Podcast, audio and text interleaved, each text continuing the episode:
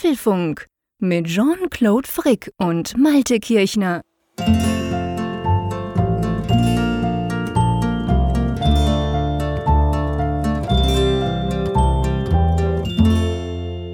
Hallo und herzlich willkommen zu eurem Lieblingspodcast über Apple-Themen. Hallo beim Apfelfunk, Ausgabe 206, die wir am 22. Januar aufzeichnen. Und natürlich wollt ihr nicht den völlig selbst überzeugten Spinner aus der Schweiz hören. Ihr wollt ja vor allem den lieben guten Malte an der Nordsee hören. Drum mache ich einfach mal, hallo Malte, bist du da? Oh, da kommt ja gerade eine Schamoffensive aus der Schweiz angerollt. Das kennst du doch von mir, oder? ich, dachte, nur, dass Donald Trump heute durch St. Gallen rollt. Das habe ich von bei Twitter gelesen. Aber ja, ja, ja, genau. Der Raphael war ganz, ganz betrübt, dass er den Konvoi nicht gesehen hat. Was übrigens ganz witzig war, das kam natürlich in der Zeitung, der Quatsch. Und die haben irgendwie die St. Galler Kantonspolizei interviewt. Und die haben gesagt, ja, also wir sperren die ganze Autobahn, aber wir sagen nicht warum und überhaupt ist ja ganz geheim und so. Und dann haben sie die Thurgauer Kantonspolizei interviewt. Das ist quasi der Kanton, der danach kommt, wenn du von, von, von Davos, wo ja das WEF ist im Moment, wenn du von da nach Zürich fährst. Und die haben dann gesagt, ja, wir sperren auch die ganze Autobahn, weil der amerikanische Präsident kommt hier vorbei. dann dachte ich so, oh cool, Föderalismus ist was Schönes, vor allem wenn es um Geheimhaltung geht. ja, das äh, geht ja in Deutschland manchmal ähnlich. Ja. ähm, aber du, ähm, alles klar bei dir? Ist bei euch auch noch Winter? Äh, es ist heute recht dunstig gewesen erst, aber dann schien tatsächlich die Sonne und ähm, das Wetter ist, ich muss gerade auf meine Uhr gucken, ja, vier Grad ist wieder kalt geworden. Also ich, es ist tatsächlich so, jeden Tag ist es irgendwie anders. Den einen Tag hatten wir frühlingshafte Temperaturen, da war es schon zweistellig. Den nächsten ist es dann bitterkalt. Das ist so richtig ganz schlimmes äh, Krankheitswetter zurzeit auch, weil einfach die Sprünge das so auslösen. Ja, das stimmt. Und ich lerne gerade daraus, der Malte guckt fürs Wetter auf seine Uhr. Wir Schweizer gucken auf die Uhr für die Uhrzeit, aber okay, kann man tun. Du, es ist stockfinster draußen. Ich kann dir jetzt natürlich nicht sagen, ich habe auch kein Thermometer am Fenster, wie so. es jetzt gerade hier ist. Ja, ich muss ja sagen, dass ich meine Apple Watch am Abend immer ablege und die oh, ist jetzt schon weg, weil erstens will ich nicht, dass mir der Zeier irgendwie plötzlich per Walkie-Talkie in die Sendung funkt. Der probiert ja alles, um hier irgendwie Airtime zu kriegen. Und ähm, zweitens mhm. habe ich mir das irgendwie total angewöhnt. Und am Abend lege ich die dann ab. Das ja, manchmal ist sie auch fast leer vom Akku her, aber darum habe ich die gar nicht mehr an. Das ist übrigens witzig. Du hattest ja in einer Sendung erwähnt, dass der Zeier dir immer per Siri dann irgendwelche Nachrichten zuschickt. Ja. Und ich konnte das gar nicht glauben. Ich hielt das für eine maßlose Übertreibung. Und dann direkt nach der Sendung ging das auf einmal los, dass ich ständig Nachrichten von ihm bekam per Siri. Ehrlich? Siehst du? Habe ich also ausnahmsweise keinen Quatsch erzählt? Nein, er lässt nichts unversucht, ich sage es dir. Aber wir mögen ihn, wir mögen ihn. Ja. Nicht, dass ja, das hier falsch rüberkommt. Nein, ganz im Gegenteil. Äh, was wir weniger mögen, ist Spotify muss ich einfach an dieser Stelle gleich am Anfang mal sagen, oder? Mm, ja, jein. Äh. wir, wir mögen keine Alte Probleme. Wir mögen keine Probleme mit äh, unserem Apfelfunk bei Spotify. Das ist eigentlich das, worum es geht, oder? Ja, genau. Es geht eigentlich tatsächlich genau um das. Also wir hatten letzte Woche das Problem, dass wir auf Spotify tagelang nicht erschienen sind mit der neuen Ausgabe. Das blieb bei 204 stehen.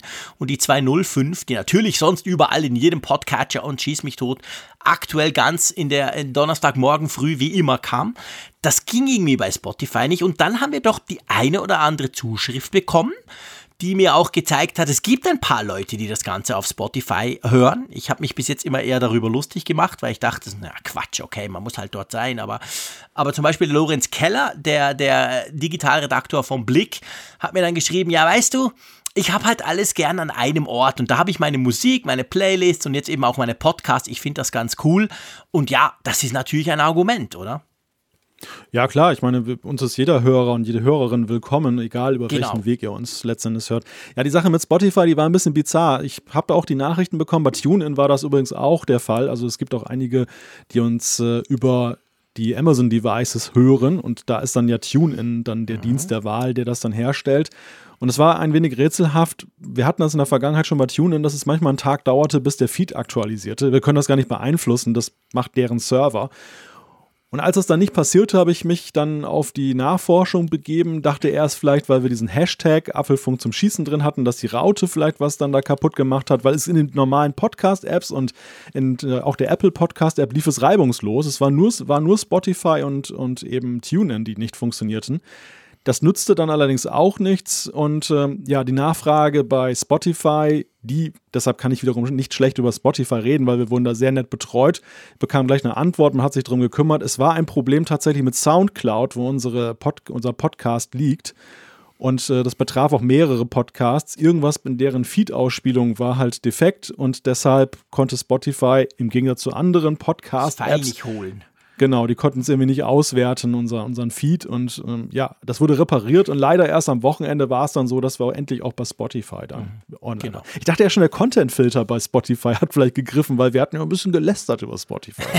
ja, das war komisch. Es war, glaube ich, auch genau die Sendung, wo wir so ein bisschen über, ja. über, über Spotify ja, ja. gelästert haben, so nach dem Motto, wir haben lieber gerne offene Systeme und so. Aber ja, also wir wollen niemandem vorschreiben. Wir sind natürlich wirklich, das meine ich ernst, wir sind froh, dass wir überall dabei sein können. Das ist uns wichtig und dann kann es eben jeder jeder so hören, wie er will. Und ähm, von dem her hoffen wir jetzt, dass es heute Nacht dann klappt, wenn wir von Mittwoch auf Donnerstag in der Nacht spät das Ganze dann publishen. Ich werde dann morgen gucken.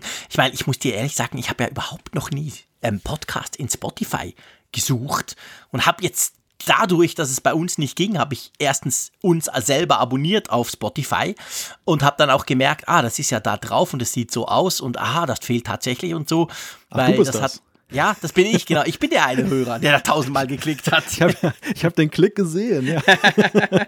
genau.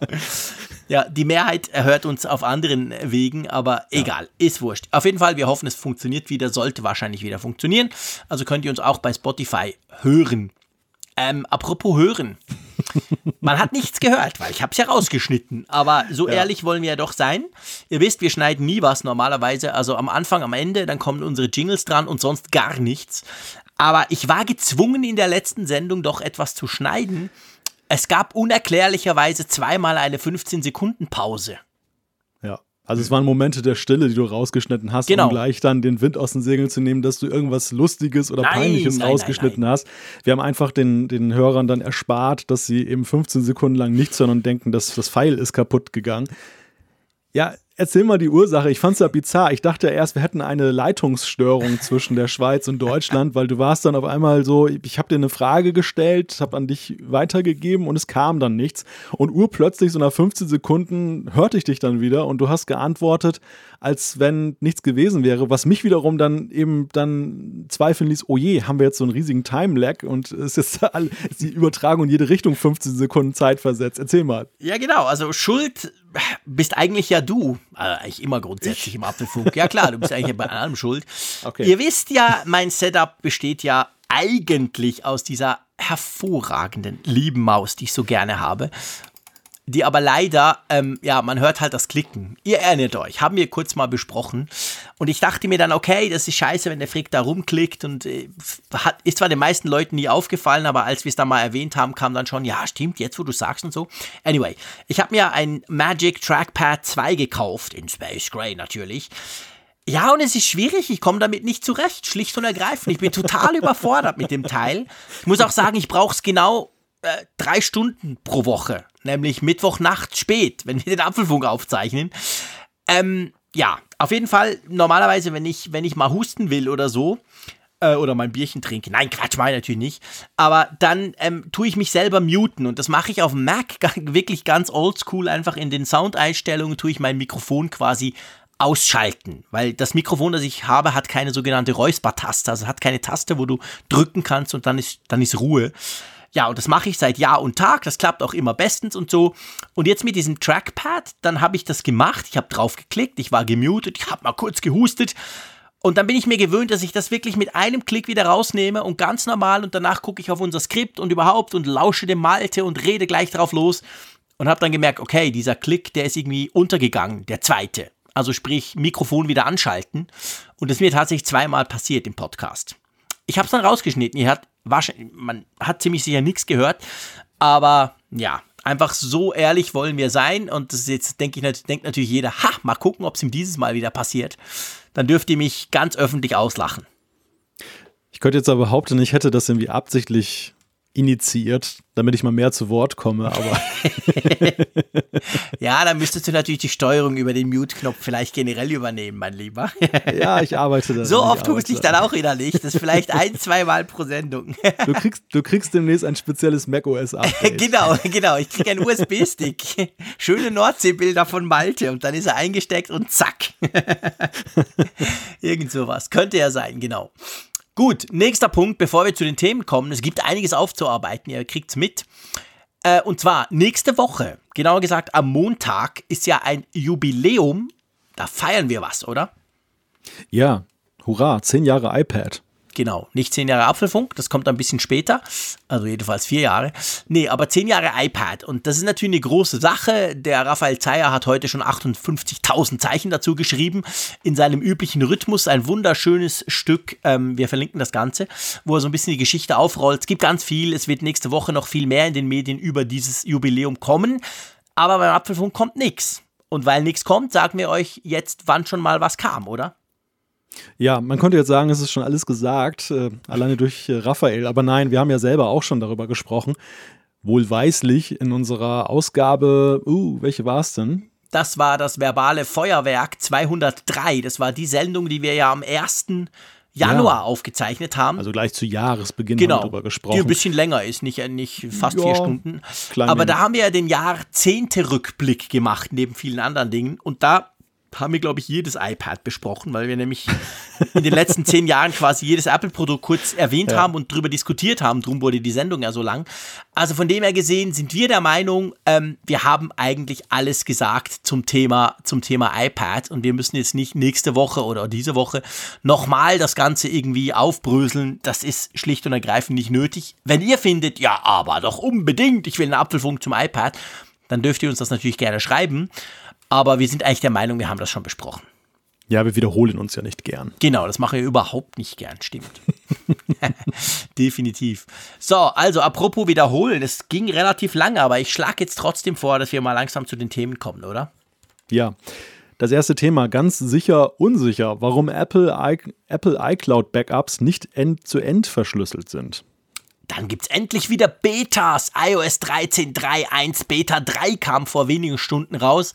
Was die fixt und warum wir uns durchaus freuen können, wenn das, wenn das dann mal äh, richtig released wird, da sprechen wir drüber. Wahnsinn, dass du diesen Zungenbrecher gerade so rausgekriegt hast. Hey, gell? Das nächste Thema, Erleuchtung bei der Tastatur. Gibt es eine beleuchtete Tastatur für das iPad Pro? Schlanker Einkauf. Ein Start-up, welches Apple gekauft hat, könnte helfen, Siri zu verbessern. ich freue mich schon drauf.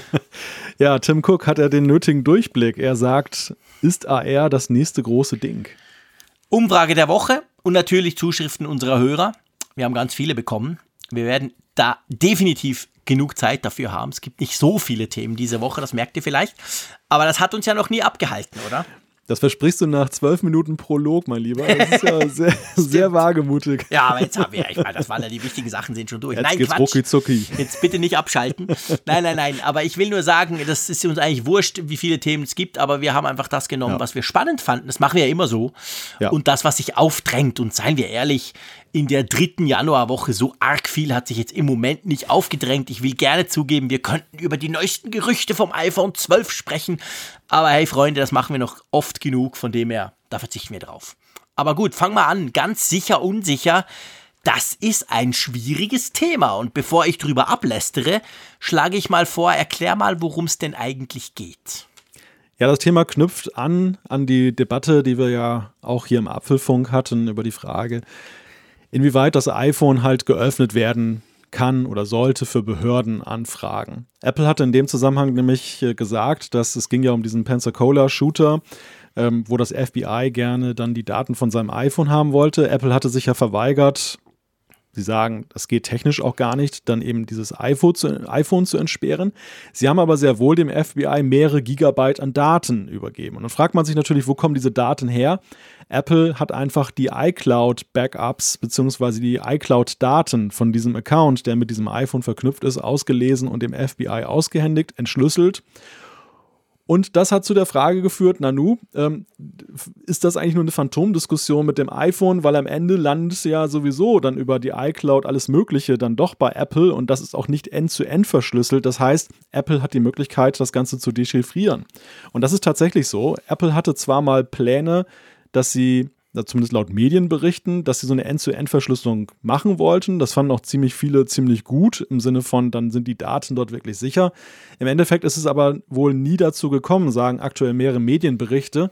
Unter anderem wohl auch, weil Apple da wiederum dann im FBI wohl möglicherweise entgegengekommen ist, dass sie einfach darauf verzichtet haben. Andere Theorie besagt, dass Apple vielleicht auch darauf verzichtet hat, weil die Nutzer es nicht gut finden können. Fragt man sich, warum finden es die Nutzer nicht gut? Weil nämlich die, wenn sie ihre, ihr iPhone verlieren und dann irgendwie auch ihr Passwort und dann wollen sie an die Daten rankommen, dass Apple dann ja auch gar keine Möglichkeit hätte, irgendwie ihr iCloud-Backup dann wieder nutzbar zu machen, wenn dann eben der Schlüssel auf dem iPhone läge oder auf dem iOS-Gerät. Ja, also das finde ich wirklich auch, das ist ja ein absoluter Skandal, wenn ich so doof bin und mein Gerät verliere und dann bin ich noch viel doofer und vergesse alle meine Passwörter, dass ich dann nicht mehr reinkomme. Also das geht natürlich gar nicht. Aber ja, das ist natürlich eine schöne Geschichte, da kann man es positiv drehen quasi. Ist natürlich schon so, ich meine, das ja bei Macs kennen wir vielleicht alle, wenn du deinen Mac verschlüsselst, sicher, sicher und cool, geht ja ruckzuck und danach dein Passwort vergisst, dann ist auch Schicht im Schacht. Also dann musst du nicht kommen und sagen, ja, aber man kann doch da noch irgendwie und so. Dann geht eben gar nichts mehr. Also sonst kannst du ja in diese Recovery-Konsole booten, das Admin-Passwort zurücksetzen und gut ist. Aber wenn du das verschlüsselt hast, tja, dann sind deine Daten weg. Also von dem her gesehen, ähm, ja, der Punkt ist halt der, es ist ja eigentlich diese Story an und für sich ist ja nicht neu. Weil man hat schon früher gesagt, wenn du Aluhut und wenn du ganz sicher sein willst, dann bitte mach kein iCloud-Backup, weil das war schon immer klar, dass die eben nicht Ende zu Ende verschlüsselt sind. Also quasi Apple hat den Generalschlüssel dazu. Ähm, die sind schon verschlüsselt. Vielleicht muss man das auch noch kurz, kurz klar machen. Also mein Nachbar, der in meinem WLAN rumsurft, der sieht nicht, was ich in die iCloud schiebe. So ist es schon verschlüsselt. Aber es ist eben nicht dahingehend verschlüsselt, dass auch Apple nicht ran kann. Und das eben wiederum heißt, dass auch das FBI ran kann mit richterlichem Beschluss und so. Ähm, ja, ich weiß nicht so recht. Also es ist ganz komisch. Ich, ich gebe das gerne zu. Ich finde das weniger schlimm, als wenn man das iPhone einfach so auslesen könnte. Und zwar, ich weiß nicht, ich finde, ich finde, muss ich dir ganz, ich habe mich ja letztes Mal ganz klar in der 205er Ausgabe ja ganz klar dafür positioniert gesagt, hey, das iPhone muss sicher bleiben, niemals die Büchse der Pandora öffnen. Hm. Hier finde ich jetzt, erstens ist es eine persönliche Entscheidung, ob du ein iCloud Backup machst oder nicht. Ich kann das ja noch wie früher auf iTunes oder wie es jetzt heißt im Finder da mit macOS Catalina machen, also lokal speichern. Und wenn mir mein iPhone geklaut wird und irgendein Idiot findet, oh geil, mal gucken, was der Frick so für Mails schickt, dann bin ich froh, wenn es wirklich sicher ist. Aber ja, irgendwie das stört mich da gar nicht so. Wie siehst du das jetzt bei, bei der iCloud spezifisch? Also ich kann deine Argumentation nachvollziehen und sicherlich ist es richtig, dass ähm, gegenüber der generellen iPhone-Aufsperrung das jetzt eine durchaus ja eingeschränkte Version der Öffnung ist des ganzen Apparats. Du hast das Risiko liegt im Grunde genommen bei den Apple-Servern. Gut, in die könnte auch jemand einbrechen. Klar. Insofern ist da schon noch eine Gefahr gegeben. Aber es ist natürlich jetzt bei der iPhone-Entsperrung an sich wir hatten es ja letzte Woche skizziert, wenn es da eine offizielle Backdoor gibt, dann wird die natürlich auch ganz schnell von schlechten Menschen ausgenutzt und dann ist der Schutz sozusagen gegenstandslos. Also, dass da beim iPhone schon der Schutz bestehen bleibt, ohne eine Backdoor einzubauen, also nur über Sicherheitslücken, die immer wieder geschlossen werden, das ist schon eine gute Sache. Andererseits, also ich muss dir schon sagen, ich finde das mit dem iCloud-Backup, das konterkariert natürlich schon das Bild, was Apple von sich zeichnet, dass sie die große Privacy-Datenschutz-Company sind.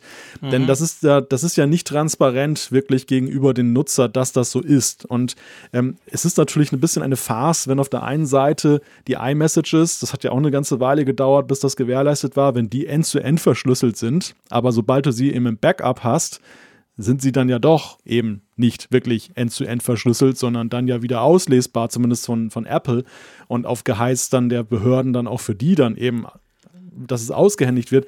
Also ich finde, das ist schon ein durchaus schwieriger Vorgang und wir sind mal wieder an dem Punkt, wo ich einfach sage, es ist vielleicht nicht jetzt das Problem, dass es so passiert, sondern eher die Frage, dass nicht die nötige Transparenz darüber herrscht gegenüber den Nutzern. Ja, mm, also mm, ich bin da nicht so ganz sicher, einfach weil das war ja immer so. Die iCloud war nie Ende zu Ende verschlüsselt, wie übrigens Dropbox und Google Drive und eigentlich überhaupt kein Cloud-Dienst, außer du nimmst irgendwas ganz Spezielles.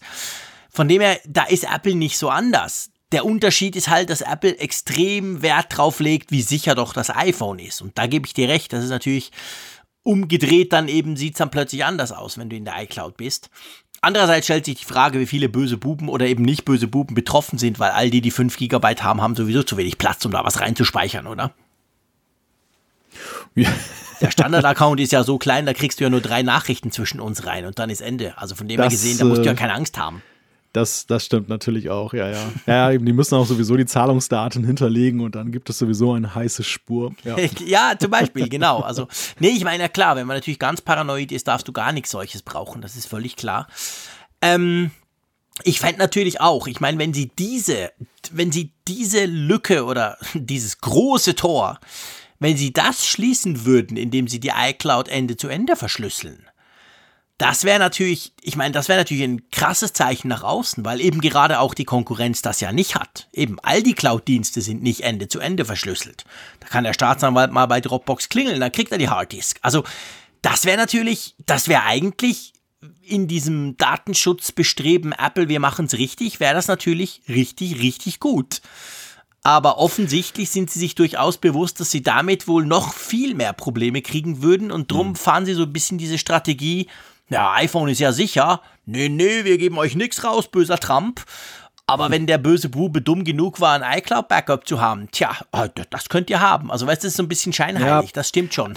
Ich glaube, man, man kann es auch nicht nur auf die USA und Trump reduzieren, sondern es ist, glaube ich, ein generelles politisches Problem, was die internationalen Anbieter haben. Mhm. Denn es ist natürlich nicht nur in den USA so, dass sie das da, die Behörden schlecht finden, dass sie nicht auf die Daten zugreifen können. In China und anderen Märkten ist es erst recht so, dass sie es nicht lustig finden, wenn sie da ausgesperrt werden würden. Und ich glaube, der Markteintritt und Zugang ist dann nur möglich, wenn man eben zumindest dahingehend etwas entgegenkommt, dass man sagt, okay, wenn da ja. jetzt ihr den Nachweis erbringt, dass da eine Straftat vorliegt, dann äh, helfen wir euch auch mit diesen Daten. Und ähm, es ist ja so bei Verschlüsselung, wer mit dem App Store und der Entwicklung zu tun hat, man wird ja auch als Entwickler immer darauf hingewiesen, wenn man da jetzt etwas mit, mit Verschlüsselung einbaut in Apps, dass es da eben auch Exportbeschränkungen gibt, denen man dann unterliegt. Das heißt, mhm. man muss dann schon auch sich damit auseinandersetzen, rein rechtlich, darf ich denn jetzt überhaupt meine App so anbieten? Man, ja. Es gibt dann Genehmigungsverfahren und so. Das ist gar nicht so einfach. Also für die okay. Unternehmen, um da so ein bisschen jetzt auch Ehrenrettung zu betreiben, ist das in der Tat eine schwierige Sache, so etwas anzubieten. Speziell, wenn sie ja noch eine solche marktrelevante Größe haben wie Apple oder eben mhm. auch die anderen Cloud-Anbieter. Ich bleibe dabei, es, es, hakt nicht in der, in der Frage, dass das so ist. Natürlich wäre es schön, wenn es end-zu-end verschlüsselt wäre. Viele würden das gut finden. Aber wenn es nicht darstellbar ist, in Gottes Namen, dann macht es halt so, aber sagt es. Ja. Also er weckt, er weckt nicht den Eindruck, dass das eben, und ich finde, Privacy heißt nicht, dass du alles end-zu-end -end verschlüsseln musst, wenn du es ernst meinst. Es heißt schlichtweg erstmal nur, dass du eben klarstellen musst, wo ist die Privacy, wo ist der Datenschutz wirklich gewährleistet und wo ist es tendenziell nicht, wo sind mögliche Lücken. Wenn sie das eben ganz äh, klar definieren, habe ich kein Problem damit. Ja, das Problem ist natürlich, dass das Otto-Normalnutzer da nicht versteht. Seien wir mhm. ehrlich, wir sind Geeks, wir kennen uns aus, uns interessiert das Thema auch der Otto-Normalnutzer, der verwechselt das dann. Und was? Ist ja nicht sicher. Also gehört, das iPhone ist überhaupt nicht sicher und Zeug. Also das kann, das kann Apple nicht machen. Schlicht und ergreifend. Also ich meine, Google geht auch nicht raus und sagt, hey, übrigens, unser Google Drive ist total unsicher. Da muss ja nur einer anrufen, dann kriegt er die Daten. Also das ist natürlich, ich, ich gebe dir recht, mhm. im Kontext würde es Sinn machen. Aber das kannst du nicht, das kannst du irgendwo in die AGBs hinten reinschreiben. Die liest dann ja, niemand, aber nein. du kannst sagen, hey, aber steht da drin.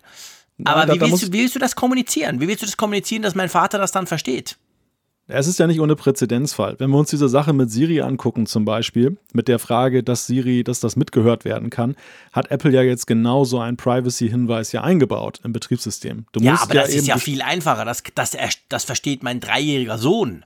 Ja, gut, Audi hört mit, Apple, okay, klar. Apple ist doch meisterhaft im Erklären von Sachverhalten und ich meine, ja, das ist nee, ja nun glaub, so ein so komplexer Sachverhalt ist nicht. Sie müssen ja nicht sagen, doch. hey, es ist komplett unsicher. Sie müssen nur sagen, es ist nicht, es ist nicht wirklich jetzt bombensicher. Das ist ja einfach der Punkt. Nee, das können sie auch nicht sagen, sondern sie müssten sagen, es ist Standard wie überall, ist verschlüsselt, dein Nachbar kann es nicht sehen, aber wenn der Staatsanwalt aus Gründen anruft, dann kann er das kriegen. Also wir haben den Schlüssel, es ist schon ja, nicht so einfach. Sie müssen eine Positiv-Message rein. Ja, genau, good Sie, luck. Wir, wir sichern deine Daten sicher, aber wir helfen genauso gut dem Staat, dass wir alle sicherer leben können. Ja, irgend sowas, genau. Also von dem her gesehen, ja. und weißt du, man darf auch eines nicht vergessen, und das muss man wirklich, also Apple zugute halten. Die halten einerseits beim iPhone ja dagegen, gegen die Regierung. Aber es ist nicht, in China ist es sowieso so. Drum hat ja übrigens Apple vor ein paar Jahren, haben wir auch darüber berichtet, hat ja die ganzen iCloud-Daten der chinesischen Nutzer nach China verschieben müssen. Die waren vorher noch im Ausland und jetzt sind die in China drin. Warum wohl? Ähm, aber es ist in den USA genau gleich. Da bist du von Gesetzes wegen verpflichtet, die Daten rauszurücken, wenn du eine amerikanische Firma bist und Daten vorhältst. Das ist ja das große Problem, das wir eigentlich als Europäer haben, wenn wir mit den Großen zusammenarbeiten, dass wir uns ganz sicher sein müssen, wo, wo liegen physisch die Daten. Und selbst dann eigentlich, also du bist als amerikanische Firma schlicht und ergreifend verpflichtet, dank 9-11, das kam danach. Also eigentlich kann Apple da gar nichts dagegen tun. Beim iPhone ist es eben, da ist es nicht so klar geregelt, aber bei Datenspeicherung auf Servern in den USA, da ist einfach keine Frage. Punkt. Also die, die können das gar nicht machen. Außer sie zügeln komplett weg. Ja, selbst dann hilft das nichts, weil ich glaube, auch in Europa gibt es entsprechende. Meinst du? Gibt es Regeln? ja, schon? Verschlüsselung, Verschlüsselung ist ein heißes Eisen, weil du ja. bist sehr schnell in dem Bereich, dass es dann eben, dass Verschlüsselung schon in einen militärischen Kontext auch mhm. gerückt mhm. wird. Weil mhm. es ja mhm. letztendlich ja darum geht, eben auch ähm, relevante Informationen für die nationale Sicherheit dann den Behörden vorzuenthalten, sicher vorzuenthalten. Also mhm. da, da, sind die alle nicht so wirklich äh, auf, ähm, auf Harmonie gebürstet, wenn es um das Thema geht. Verschlüsselung ja, aber bitte nicht, äh, oder Sicherheit ja, aber nicht jetzt so ja, ja. lückenlos, dass da keine, keine Möglichkeit mehr ist, etwas zu tun. Und ja, wie gesagt, also ich glaube auch, dass Apple da in einem in einer Problematik ist, dass sie es wahrscheinlich gar nicht so anbieten könnten. Vielleicht in ausgewählten ja. Ländern, vielleicht auch gar nicht, keine Ahnung. Aber auf jeden Fall ist es nicht jetzt so, dass das jetzt eine böse Aktion unbedingt ist nach dem Motto, nee, nee. Oh, wir wollen uns das offen halten.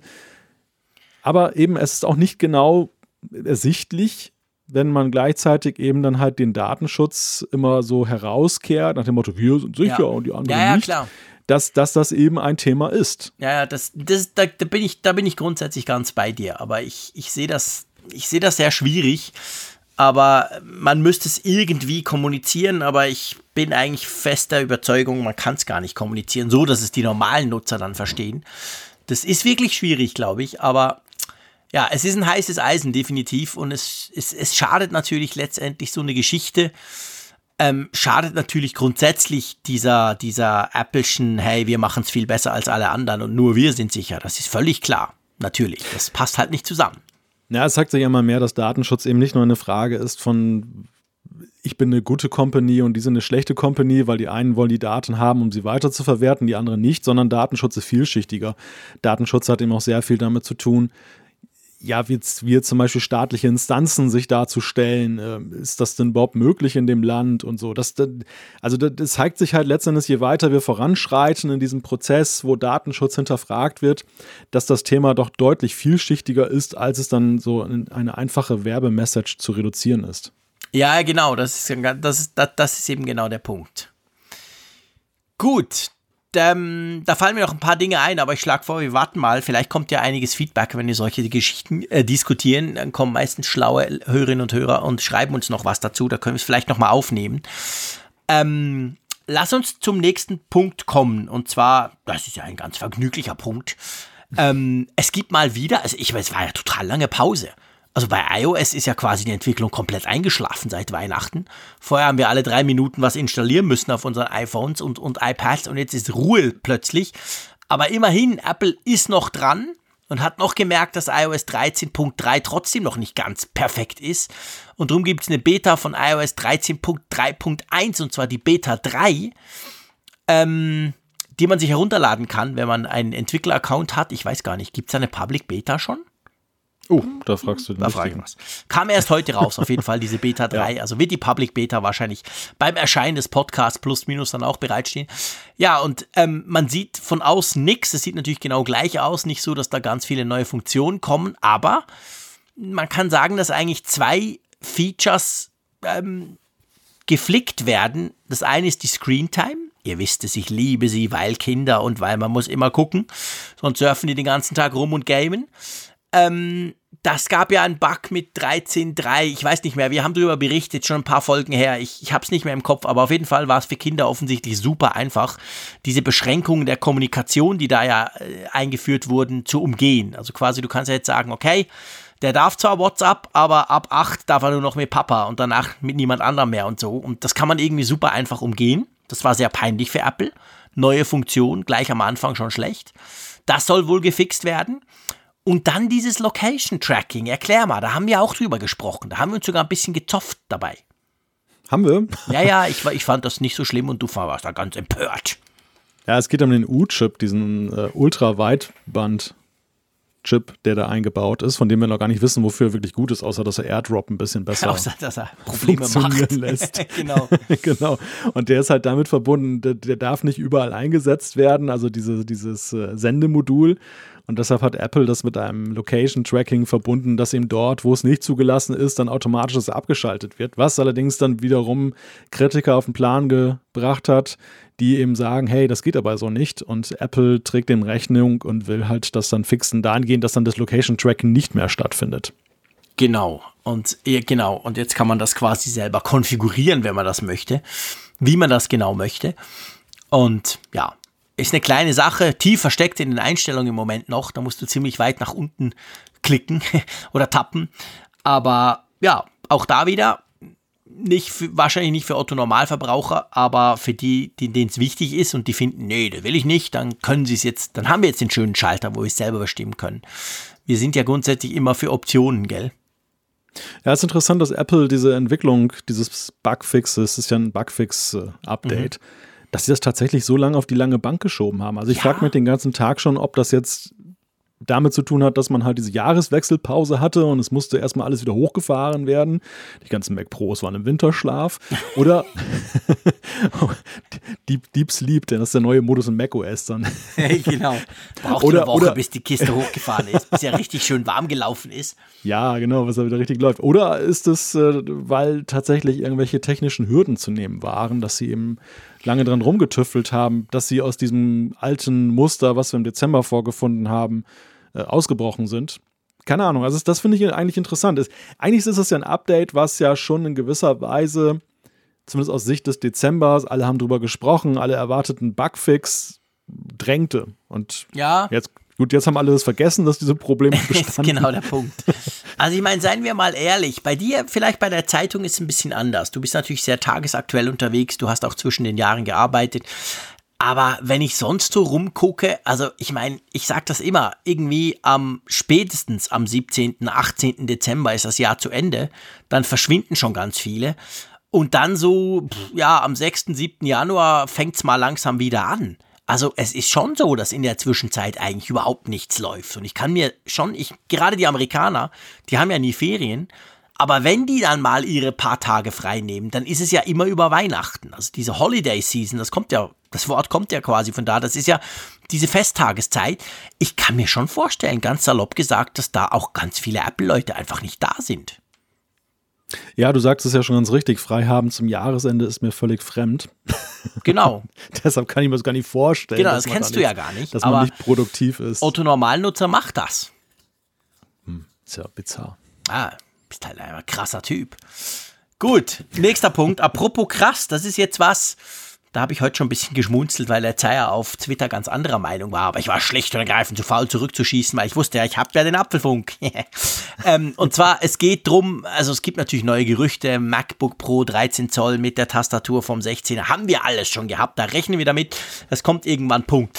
Aber es gibt jetzt auch von der Digitimes, die ja ab und zu nicht ganz daneben liegt, manchmal ganz übel daneben liegt, aber sagen wir mal zumindest nah dran ist an der Zuliefererkette in Asien die haben jetzt einen Bericht, ähm, wo es darum geht, dass wohl im Laufe dieses Jahres, wahrscheinlich erst im zweiten Halbjahr dann, eine neue Tastatur, nicht nur eben für die ganzen Macs, da, da rechnen wir sowieso davon, für die MacBooks und so, sondern auch fürs iPad Pro kommen könnte. Und diese Tastatur, die soll wohl ein Feature bringen, was ich mir wirklich wünsche. Da soll ein Licht aufgehen? Genau, mir soll ein Licht aufgehen. Ähm, vielleicht mal ganz generell. Also ich finde, was ich spannend finde, ist ganz im Unterschied ja zu der Tastatur vom, vom MacBook Pro und MacBook seit 2016 haben wir alle darüber diskutiert. Ich fand die zwar grundsätzlich cool, aber es lässt sich nicht von der Hand weisen.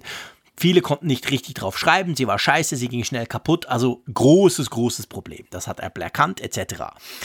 Bei der Smart Keyboard Geschichte auf dem iPad muss ich dir ehrlicherweise sagen, eigentlich ist die perfekt. Ich finde die mhm. super zum Tippen. Man kann auch mal einen Cola drüber lernen.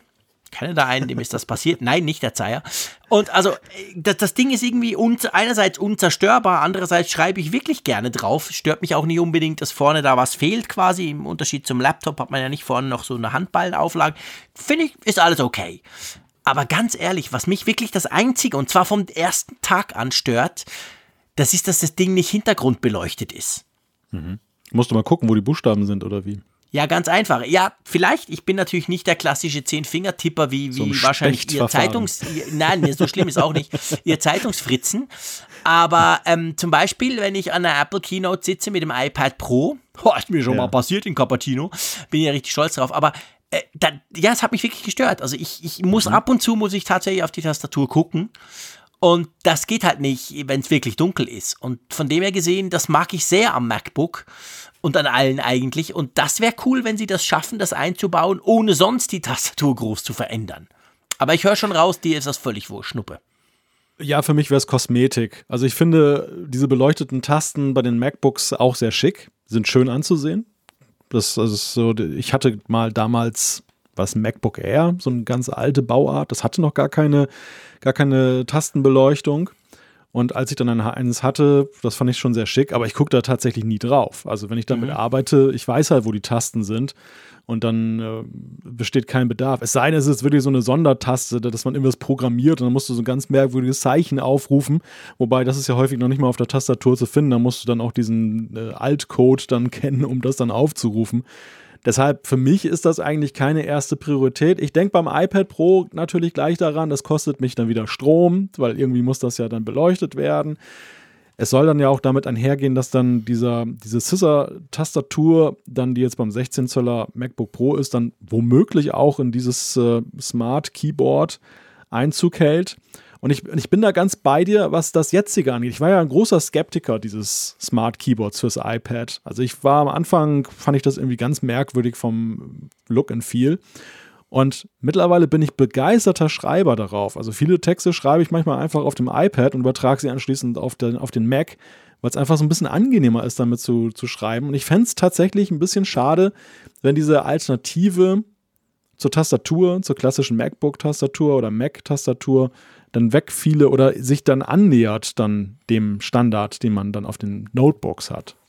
Ja, also ich, ich denke auch, es darf nicht dicker werden. Logitech hat ja noch so eine Tastatur fürs iPad, die ist deutlich dicker, die ist zwar beleuchtet, aber ja, ich meine, da kann ich, da, da nehme ich lieber mein MacBook mit, da kann ich auch mehr drauf machen. Also da hast du überhaupt keinen Gewinn davon, weil das Ding so schwer ist. Das darf natürlich, dürfte überhaupt nicht passieren. Also es müsste wirklich so, es müsste halt letztendlich einfach wirklich nur diese, dieses, dieses Licht noch bekommen. Ich meine, Strom braucht das nicht wirklich viel mit LED-Technik. Ich glaube, das, das wäre verschmerzbar.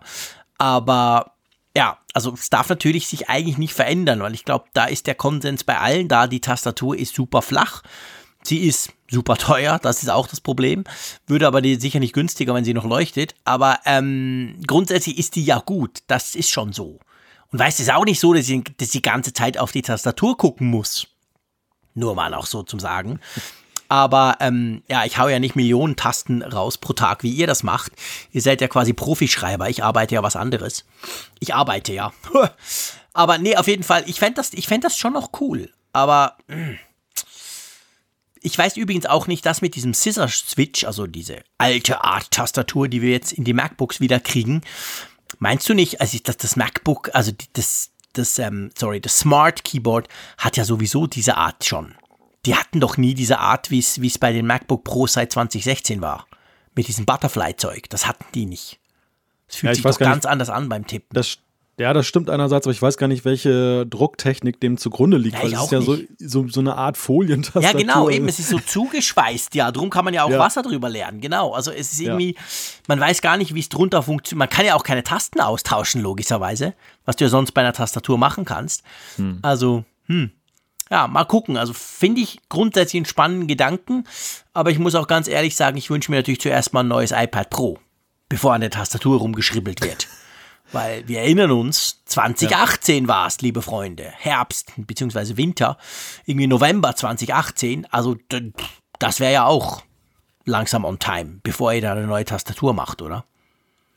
Ja, ich glaube, das kommt in Einheit. Also das, das wäre ah, ja irgendwie du? konsequent dass dann eben neues iPad Pro kommt und passend dazu dann die neue Tastatur. Zumal ja eben das iPad Pro muss ja eh erneuert werden, damit es den nötigen Strom liefert, ja, dann für die Beleuchtung.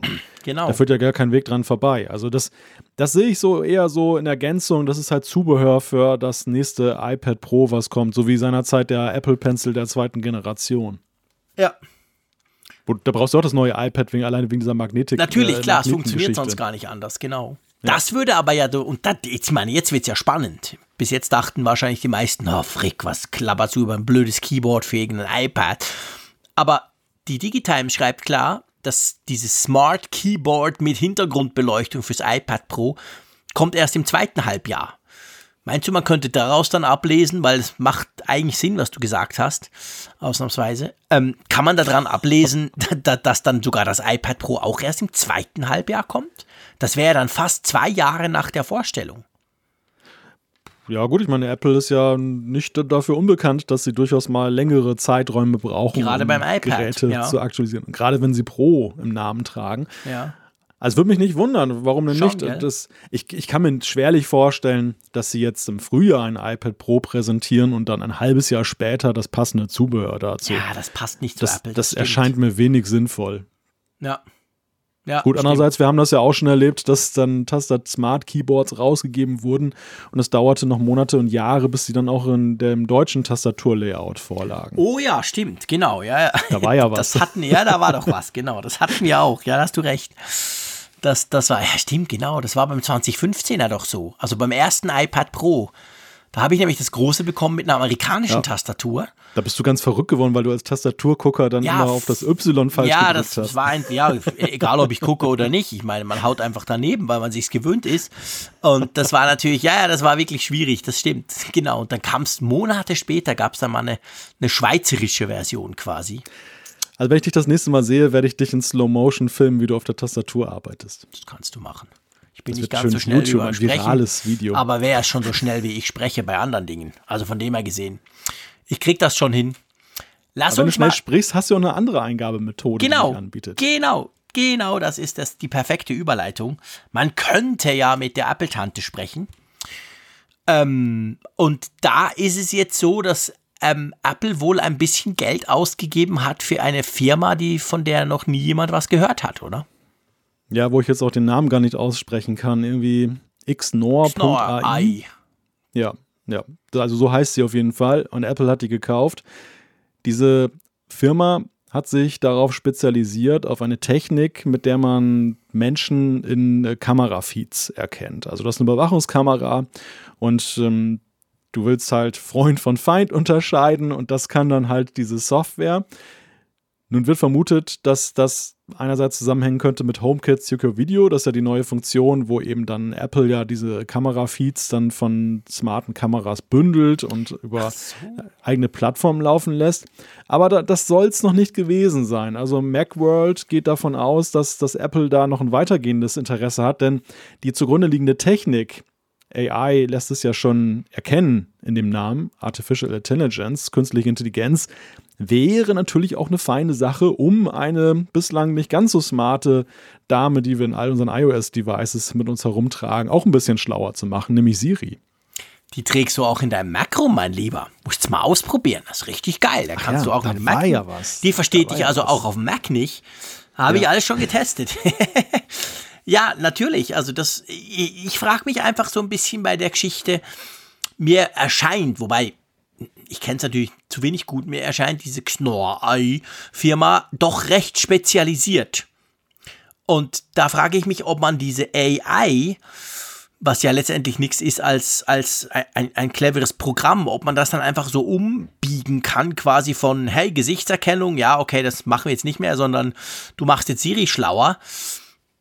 Andererseits weiß man ja, dass Apple eigentlich normalerweise bei solchen Zukäufen ein ganz cleveres Händchen hatte. Sie haben ja schon viele kleinere Firmen gekauft. Eigentlich kauft ja Apple meistens kleine Firmen, die, die man oftmals gar nicht kennt oder auf dem Radar hat, weil sie die Leute wollen, weil sie das Know-how wollen und dann Jahre später kommt dann irgendwas raus dabei. Also könnte durchaus sein. Ich meine, Verbesserungspotenzial wäre ja da definitiv da.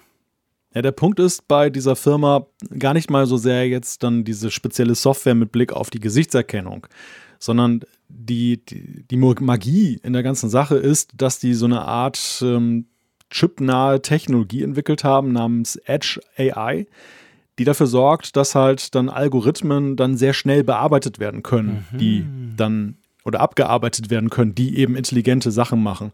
Und das ist, das ist wohl der, der springende Punkt. Also die Vermutung ist, Apple hat ja nun diese Neural Engine, die in den A-Chips, diesen mhm. CPUs, die in den iPhones zum Beispiel drinsteckt, dann da drin ist. Und die, der könnte man ja noch ein bisschen auf die Sprünge helfen, wenn man jetzt so eine Art Brückentechnologie hätte, die dafür sorgt, dass dann solche AI-Geschichten überdies dann halt auf dem Gerät, das würde wiederum ganz gut passen zu Apples Strategie, dann möglichst viel auf dem Gerät zu machen und nicht über die Cloud zu senden. Ja, wenn die, die da halt integriert wäre. Und das, das ist so der Ansatz, dass man sagt, das könnte vielleicht interessant sein. Aber natürlich, klar, es ist natürlich sehr spekulativ und keiner weiß, ob das wirklich kommt. Das sowieso nicht, aber ich meine, Apple hat sich die Firma mal gekauft, da muss man natürlich mal gucken. Was ich mich ja frage, erinnerst du dich dran, wenn wir gerade über Siri sprechen?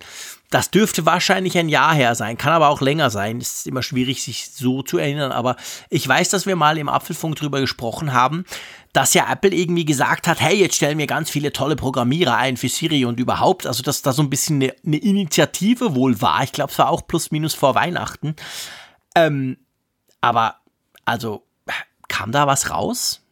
Dir jetzt als doch ab und zu Siri-Nutzer erscheint dir das Teil jetzt cleverer als vor eineinhalb Jahren? Ich finde, Siri wird in ganz, ganz kleinen Schritten schon ein bisschen schlauer. Oder generell überhaupt das, das iPhone. Ich habe es jetzt bei CarPlay sehr interessant gesehen, dass CarPlay immer mutmaßt, wohin du gerade fährst. Also du mhm. kriegst dann je nach Tageszeit, kriegst du angezeigt, dass du zum Beispiel als Reiseziel wird empfohlen, zu Hause oder die, die geschäftliche Adresse, die hinterlegt ist. Mhm. Das, das, das merkt er sich irgendwie, dass da dann guckt nach irgendwelchen Mustern, die da halt entstehen und bietet das dann dynamisch an. Und das sind so ganz, ganz ganz klitzekleine Schritte in eine Richtung, wo ich halt denke, ja, jetzt denkt das Smart Device doch etwas mit. Aber ja, der große Wurf, dann, dass man jetzt sagt, hey, Siri ist ja sowas von schlau geworden, den, den habe ich auch noch nicht erkannt. Also da warte ich auch noch vergebens drauf. Es geht ja vor allem in die Richtung, dass man zum Beispiel eben auch ähm, sagen kann, schicke mal jetzt dann die Fotos, die ich gerade gemacht habe, an meine Frau. Und ohne dass du vorher sagen musst, mhm. wer deine Frau ist, das weiß Siri dann einfach, mhm. weil sie dann eben mit ihrer großen Intelligenz schlussfolgert, ja. dann wer das sein könnte. Und dann in diese Richtung gehen ja so diese smarten Funktionen, dass, dass du eben nicht alles irgendwie definieren musst. Und natürlich vor allem auch die Frage, wie du es ihr sagst, dass du dir nicht jetzt erstmal so eine Art spezielle Grammatik merken musst, sondern dass eben diverse Wege möglich sind und die Schlussfolgerung kann gezogen werden. Das ist ja mein Hauptpunkt, das haben wir auch schon diskutiert. Also das ist ja das, wo ich das finde ich am schlimmsten an der Sprachsteuerung. Ich finde auch diese, ich sag mal, diese Grundintelligenz auf dem iPhone mit diesen Vorschlägen und in, in den Apple-Apps und so, da merkt man schon, da geht einiges. Man muss gleichzeitig auch sagen, äh, die Konkurrenz schläft natürlich auch nicht. Ich meine, der Google Assistant bei meinem Android-Smartphone wird auch minütlich cleverer. Manchmal ist er mir schon fast zu clever. Aber also von dem her gesehen, da fällt natürlich auf, das ist ja nicht in einem luftleeren Raum, wie das passiert, sondern die anderen machen das ja auch. Aber bei der Sprache, da, da bin ich ganz bei dir. Also das ist ja auch mh, hm, überhaupt meine Theorie. Das wird sich niemals richtig durchsetzen und bei Otto Normalnutzer ankommen, dass es wirklich braucht, wenn das nicht möglich wird, dass der mich versteht, egal wie ich sage. Ich kann alles auf hm. zehn Arten sagen und ich möchte eigentlich, dass er acht davon versteht. Und im Moment versteht er gar keine, weil ich es auf eine ganz spezifische Art und Weise sagen muss. Und das ist dann bei mir persönlich tatsächlich auch der Grund, warum ich es nie brauche. Weil das ist mir zu kompliziert. Also das ist mir, ich kann mir das, ich, ich mag mir das dann gar nicht merken, wie ich das jetzt genau machen muss und lasse es dann halt bleiben.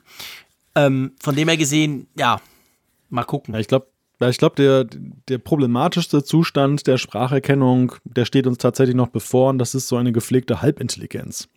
Ja, das haben wir wenn, ja schon. Wenn, ja, aber noch schlimmer, weißt du? Also, dass, dass Siri und andere Sprachassistenten dann schon mehr verstehen, mehr sich auch zusammenreimen können, was du gemeint haben könntest, mhm. aber das eben immer noch nicht hundertprozentig verlässlich. Und ich glaube, wir werden so ein Zwischenstadium erleben, wo der Nutzer dann auch gar nicht möchte, dass dann automatisch das dann gleich gemacht wird, was verstanden wurde, sondern dann eher nochmal dann eine Rückfrage kommt, weil ja. einerseits dann schon viel mehr möglich ist. Mhm, also von okay. wegen aktiviere die Selbstzerstörung des Autos ne, und so weiter. Und mhm. Äh, du möchtest natürlich nicht, dass es gleich knallt, sondern dass dann vielleicht auch nochmal vorher gefragt wird, meintest du wirklich die Selbstzerstörung oder meintest du, schicke eine, eine SMS an Raphael Zeyer? Und das ist so, ich glaube, mhm. da, da werden wir so ein Zwischenstadium erleben, dass ähm, das, das geht einfach nicht so, wie man sich das denkt, weil dieser Idealzustand, dass alles 100% gleich verstanden wird und gleichzeitig das Instrumentarium, was Spracherkennung ermöglicht, dann auch riesig aufgeweitet wird, das setzt ja einen Grad der Perfektion voraus, der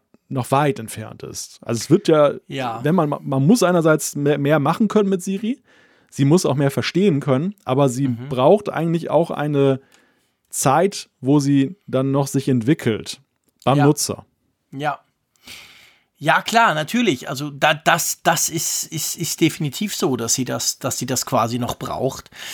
Ähm, ja, da, da muss noch viel und da wird noch viel passieren. Vielleicht noch ein kleiner, ein kleiner Nachtrag zu, zu letzter Woche.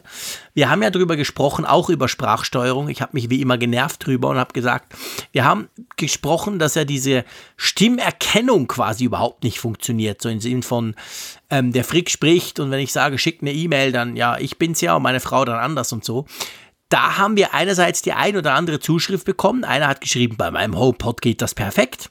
Ich war dann richtig neidisch, weil meiner kann das nicht. Aber trotzdem muss ich sagen, ich habe dann so generell gesagt, das können die ja alle nicht.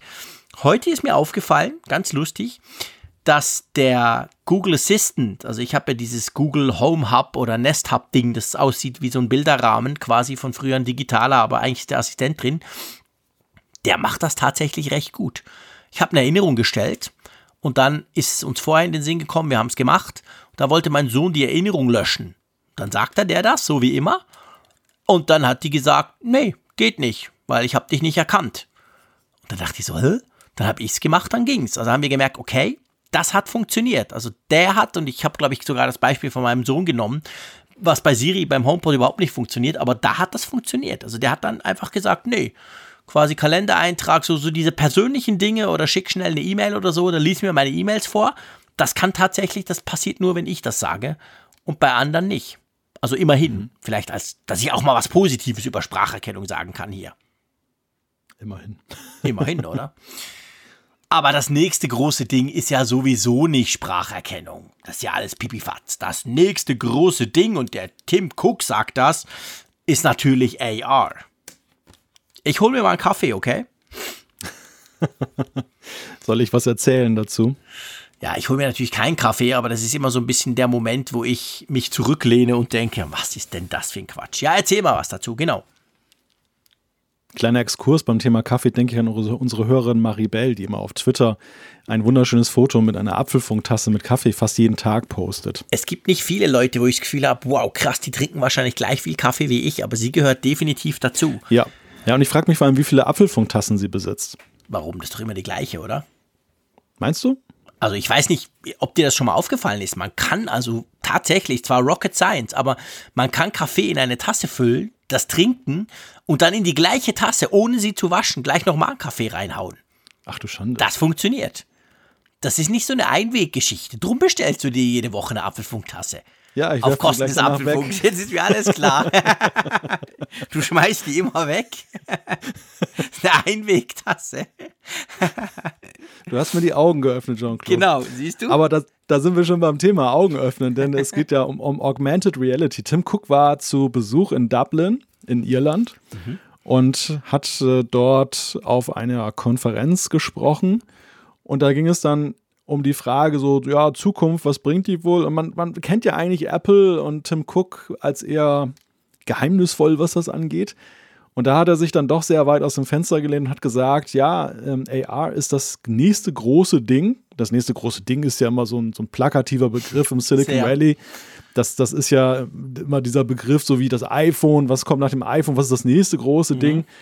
Und ja, er, er sieht halt da nach wie vor sehr viel Potenzial. Also er sagte, er ist da sehr gespannt und ähm, er sieht halt dann einerseits den, dieses Potenzial im Zusammenhang mit Spielen, dass man dann halt dann eben so diese Spielewelt sich in seine Realität reinholen kann, aber eben auch so für viele andere Anwendungen, dass wir eben dann unsere ja, unsere Sicht sozusagen ergänzen um virtuelle Elemente und dass dann eben jeder so seine eigene Anreicherung hat. Ich finde das angesichts der doch durchaus äh, schleppenden Verbreitung von AR-Kit oder dass da eigentlich keiner so recht mehr drüber spricht, finde ich das schon interessant, dass er nach wie vor so viel Glauben darin hat. Was denkst du? Haha, reingefallen. Nein, ich habe natürlich nicht gemutet, aber ihr dachtet das jetzt alles, gebt's zu. ähm, äh, also, sagen wir es mal so, es ist ja eigentlich nichts Neues, dass er das sagt. Oder so wirklich neu ist es ja nicht, weil AR, muss man sagen, Apple ist das sehr wichtig. Apple hat diese ganzen, du hast gesagt, AR-Kit und Co. Es gibt ja auch das ein oder andere recht coole Beispiel auf dem iPad oder auch auf dem iPhone. Also Apple macht da schon viel. Aber ich bin einfach der Meinung, und zwar je länger, je, je mehr ich drüber nachdenke und immer wieder, wenn ich was ausprobiere, AR, bin ich der Meinung, einerseits, ja, das könnte durchaus the next big thing sein. Das glaube ich sogar selber aber niemals auf dem Smartphone. Niemals auf dem Tablet. Ja. Das ist ganz smart. Ja, okay, Google Maps zeigt mir die Straße und blendet da was ein. Ist okay. Aber nein. Na, ja, ich weiß, Google, du musst jetzt nichts sagen hier. Aber ähm, das funktioniert erst dann und dann aber, wenn es wirklich funktioniert, wenn wir diese, ich sag's halt immer wieder, diese Brille haben. Klein, cool, ist fancy, mit allem drum und dran und eine Akkulaufzeit von drei Tagen. Egal, also wenn wir das haben, dann, ja, dann wird das riesig. Aber vorher ist das doch einfach nur eine Spielerei. Sorry. Ja, ich sehe das genauso. Und er hat auch einen verräterischen Hinweis gegeben, dass diese Vorstellung mit der Brille tatsächlich Realität werden könnte. Er hat nämlich dann gesagt, man stelle sich mal vor, jetzt in dieser Diskussionsveranstaltung, wo wir hier sind, da rede ich jetzt über einen Artikel und alle könnten den sich jetzt quasi in ihre Sicht einblenden und den auch lesen, sodass wir alle auf das Gleiche blicken. Und stelle man sich, er, er, kann da kaum gemeint haben, dass alle jetzt dann ihr iPhone zücken, Nein. das hochhalten, auf Tim Cook richten und dann erscheint neben Tim Cook der Artikel. Oder sie holen gar ihr iPad Pro raus, das 12,9 Zöller, das würde ziemlich bizarr aussehen. Sondern natürlich ist so eine Vorstellung besonders dann sexy, wenn man sich eben denkt, die Leute gucken ihn sowieso durch ihre Brille an und in dem Moment, wo er einen Link halt nennt, taucht er dann auf oder Wahlweise taucht er auf und jeder kann dann halt einerseits die Seite studieren und gleichzeitig ihn angucken und weiterhin lauschen. Mhm. Das ist in der Tat ja eine sehr interessante Zukunftsvision. Ich, ich will nicht ja. sagen, ob das jetzt wirklich mich auf Dauer begeistert. Das müsste man tatsächlich dann eben in der Praxis sehen. Ist das jetzt dann wirklich etwas, was wir wollen? Oder ist das nur, oder fasziniert uns das nur, weil wir es gerne haben würden? Das mhm. muss man sehen. Aber so wie derzeit AR sich darstellt, ja, erscheint mir das ziemlich ähm, wenig erstrebenswert. Vor allem auch bei den Spielen. Ich muss dir sagen, also diese, diese Geschichte, ja, das ist faszinierend. Auch ich kann auf dem Tisch da irgendwie eine Lego-Burg zaubern und drumherum laufen und ich kann sie von allen Perspektiven zeigen. Habe ich den Kindern auch mal gezeigt, die fanden das lustig, wie das Piratenschiff dann durchs Wohnzimmer fuhr und es war gar nicht da. Mhm. Aber mal ehrlich, wer läuft denn da immer im Wohnzimmer auf und ab und guckt sich da dieses iPhone da irgendwas an, was nicht da ist? Was soll genau das? das? Das ist genau der Punkt. Also es ist genau das. Es ist einmal lustig, du denkst, wow, cool. Und dann hört es auf, weil das Problem ist, egal ob das iPhone oder selbst das iPad, selbst das große iPad, du guckst ja immer auch dran vorbei. Und dann ist die ganze schöne Experience zack weg. Weil, hä, das Schiff ist ja gar nicht da. Ah, ja, stimmt. Äh. Und genau drum, ich, drum, es muss einfach diese verdammte Brille her, weil dann guckst du nicht dran vorbei. Dann hast du gar keine Möglichkeit, sondern du siehst einfach, was du siehst und dann ist dieses, dieses Gefühl noch viel größer. die Frage, die sich mir halt stellt, ich meine, der Tim Cook ist da sehr hartnäckig, er bringt das immer wieder, jetzt gerade in Irland, du hast es erklärt. Meinst du denn, dass die vielleicht weiter sind mit diesem Brillenzeug, als wir das denken? Weil, seien ja. wir ehrlich, ich habe immer so das Gefühl, hey, Apple macht geile Sachen, aber Apple macht es immer so, lass mal ein paar andere was machen. Und dann mhm. kommt da was und ja, ist so einigermaßen cool. Und dann kommt Apple viel, viel später, aber zack, mit was richtig Gutem.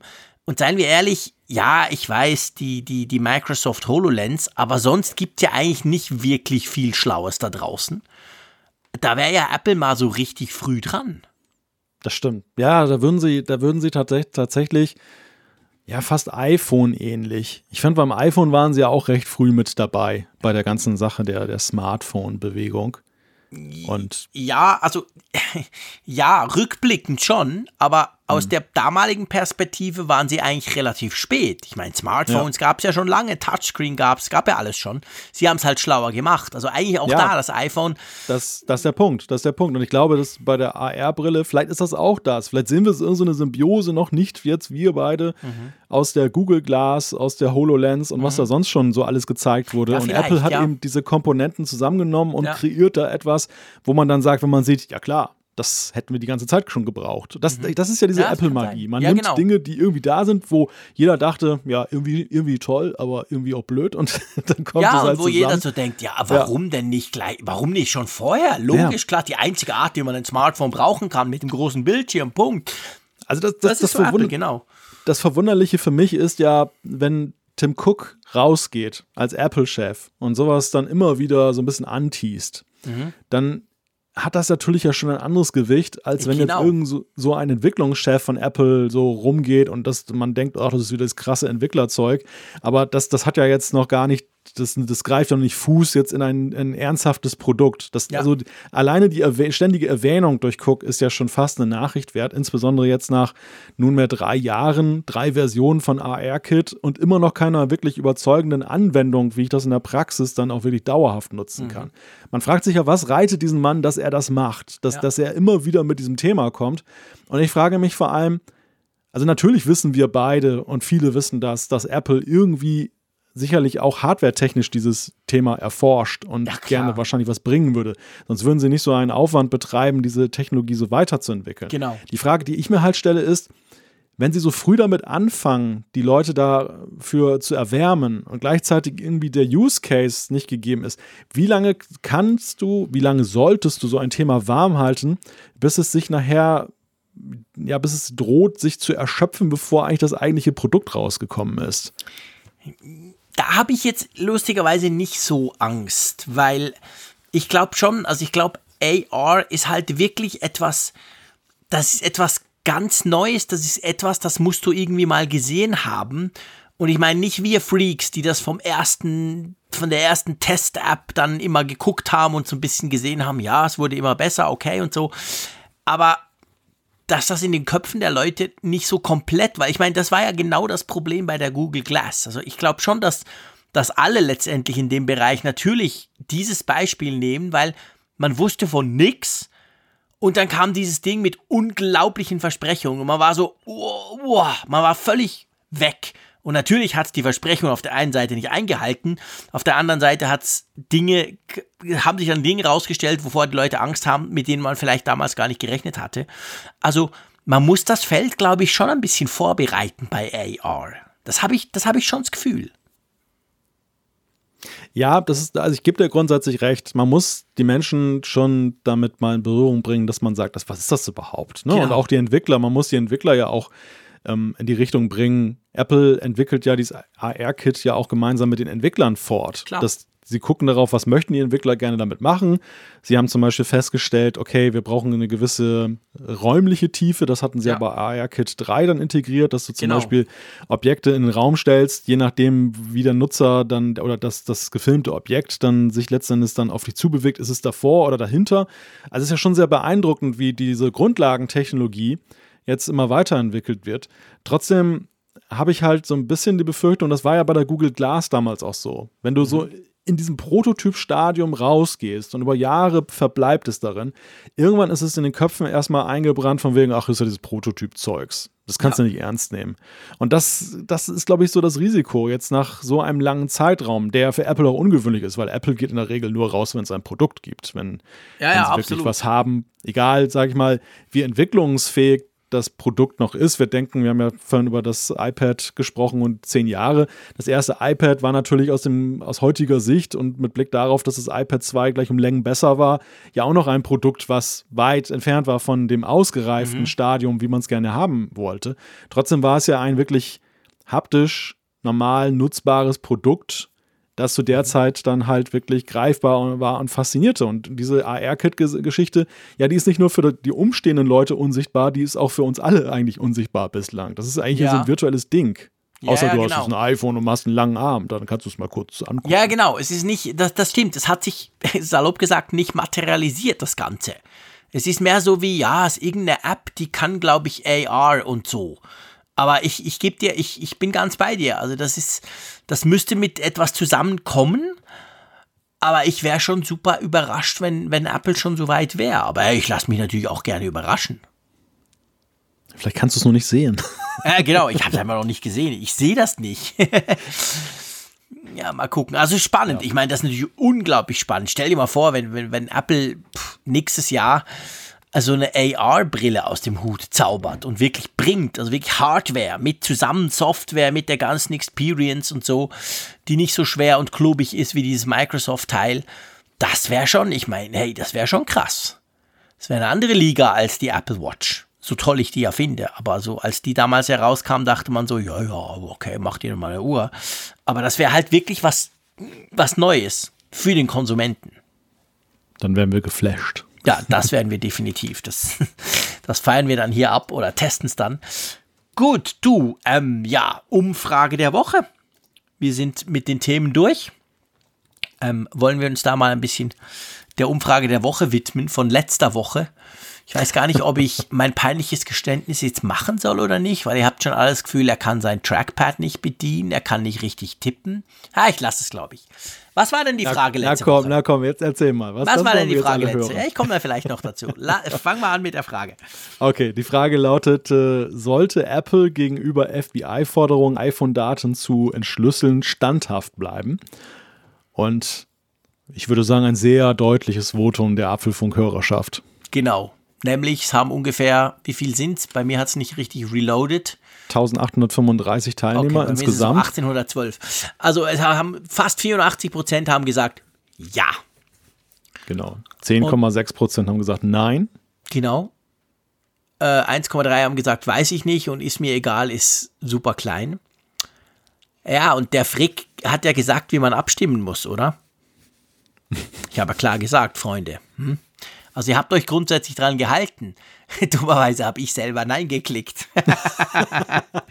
Weil in der verschwurbelten hochdeutschen Sprache, die einem Schweizer sowieso fremd vorkommt, so wie du das geschrieben hast und so, so schnell wie ich immer lese, dachte ich natürlich, soll Apple FBI-Forderungen Daten zu entschlüsseln? Also soll Apple die Daten entschlüsseln? Nein. Was ist das, das dann, Frage? Ja, ja, und ich habe dann gedrückt und es war irgendwie am Donnerstagmorgen, ich weiß nicht, um sieben und wir haben ja immer lange bis in der Nacht und so. Und ich gucke drauf und sehe irgendwie, da waren es auch schon irgendwie 70 Prozent Ja. Und ich dachte so, was sind denn das für Idioten? Was ist denn mit unserer Hörerschaft los? Bis ich gemerkt habe, okay, der Idiot war ich. Aber das zeigt ja, dass unsere Stimmen auch nicht irgendwie anders gewichtet werden oder so. In keiner Art und Weise. Das ist ja fast so wie dieser Geisterfahrerwitz. Ähm, vom, vom Radio vermeldet wird, Achtung, ein Geisterfahrer und dann. Ja, aber was heißt einer? Tausende. Einer, Tausende. Ja, genau, ja, ja, genau, ja, stimmt. Ja, das war auf jeden Fall, ich, ich hatte die Frage falsch verstanden, das auch immer gut ist. Aber wir haben sie richtig verlesen, sie steht richtig in der App drin und ihr habt, ich sag's mal ganz salopp, auch richtig abgestimmt. Weniger krass ist die Frage der Woche, die wir jetzt haben, oder? Ja, das wissen wir ja noch nicht. Ich meine, das ist ja die, das ist ja die Frage, was dabei rauskommt. Wir knüpfen an an das iPad-Jubiläum, zehn Jahre iPad, und stellen die Frage, ist das Tablet heute noch genauso wichtig wie bei seiner Vorstellung? Dann gibt es die Möglichkeit, noch wichtiger, genauso wichtig, weniger wichtig, keine Ahnung, interessiert mich nicht. Könnt ihr abstimmen in der Funkgeräte-App. Ich weiß schon, was Raphael Zeyer klicken wird. Ja, natürlich. Ich weiß auch, was ich klicken werde. Ähm, diesmal richtig. Ähm, auf jeden Fall könnt ihr in der Funkgeräte-App der App zum Apfelfunk abstimmen. Die gibt es natürlich für iOS, auf dem iPad übrigens auch. Könnt also auch auf dem iPad abstimmen, dass das iPad überhaupt nicht wichtig ist. Und die gibt es aber auch für Android, gell? ja, genau. Gut, so, Zeit für unser Hörerfeedback, oder? Und bevor wir ins konkrete Feedback einsteigen, ähm, müssen wir, dürfen wir sagen, was heißt hier müssen, das ist ja, ist ja eine Freude. Wir haben unglaublich viele Zuschriften zu dem oh, Thema ja. Apple Music und Hörbücher bekommen. Meine ja. Güte, Freunde. Ihr wir können uns, es nicht mehr hören. wir können es nicht mehr hören, ja genau. Ihr, ihr habt uns quasi zugeschüttet ja. und das ist ja großartig. Also es ist ganz, ganz großartig. Also grundsätzlich habt ihr uns alle, also praktisch jeder von euch, habt ihr uns geschrieben, dass es eigentlich genau für dieses Problem eine App gibt. Und diese App heißt Spooks, also S-P-O-O-K-S. Witzigerweise hatte ich die auf meinem iPhone drauf. Ich habe die mal irgendwann installiert vor Jahren. Die funktioniert nicht nur mit Apple Music, die funktioniert auch mit diesem anderen komischen grünen Streaming-Dienst. Wie heißt der schon wieder? WhatsApp? Nee. Ah, Spotify, genau. Also die geht, die geht natürlich auch mit, mit anderen Diensten und die ist spezifisch auf Hörbücher. Also da könnt ihr wirklich nach Hörbüchern suchen. Die, die durchforstet den Katalog und die hat auch einen Knopf Kinder, Kindersachen und die habe ich nämlich früher auch gebraucht, als ich noch Spotify hatte, witzigerweise. Also als ich die dann in meinem iPhone wieder gefunden habe, habe ich gemerkt, dass die quasi bei Spotify noch ähm, connected war. Ich bin ja inzwischen schon lange bei Apple Music. Also ich glaube, das war das Hauptfeedback, gell? Nutzt diese App.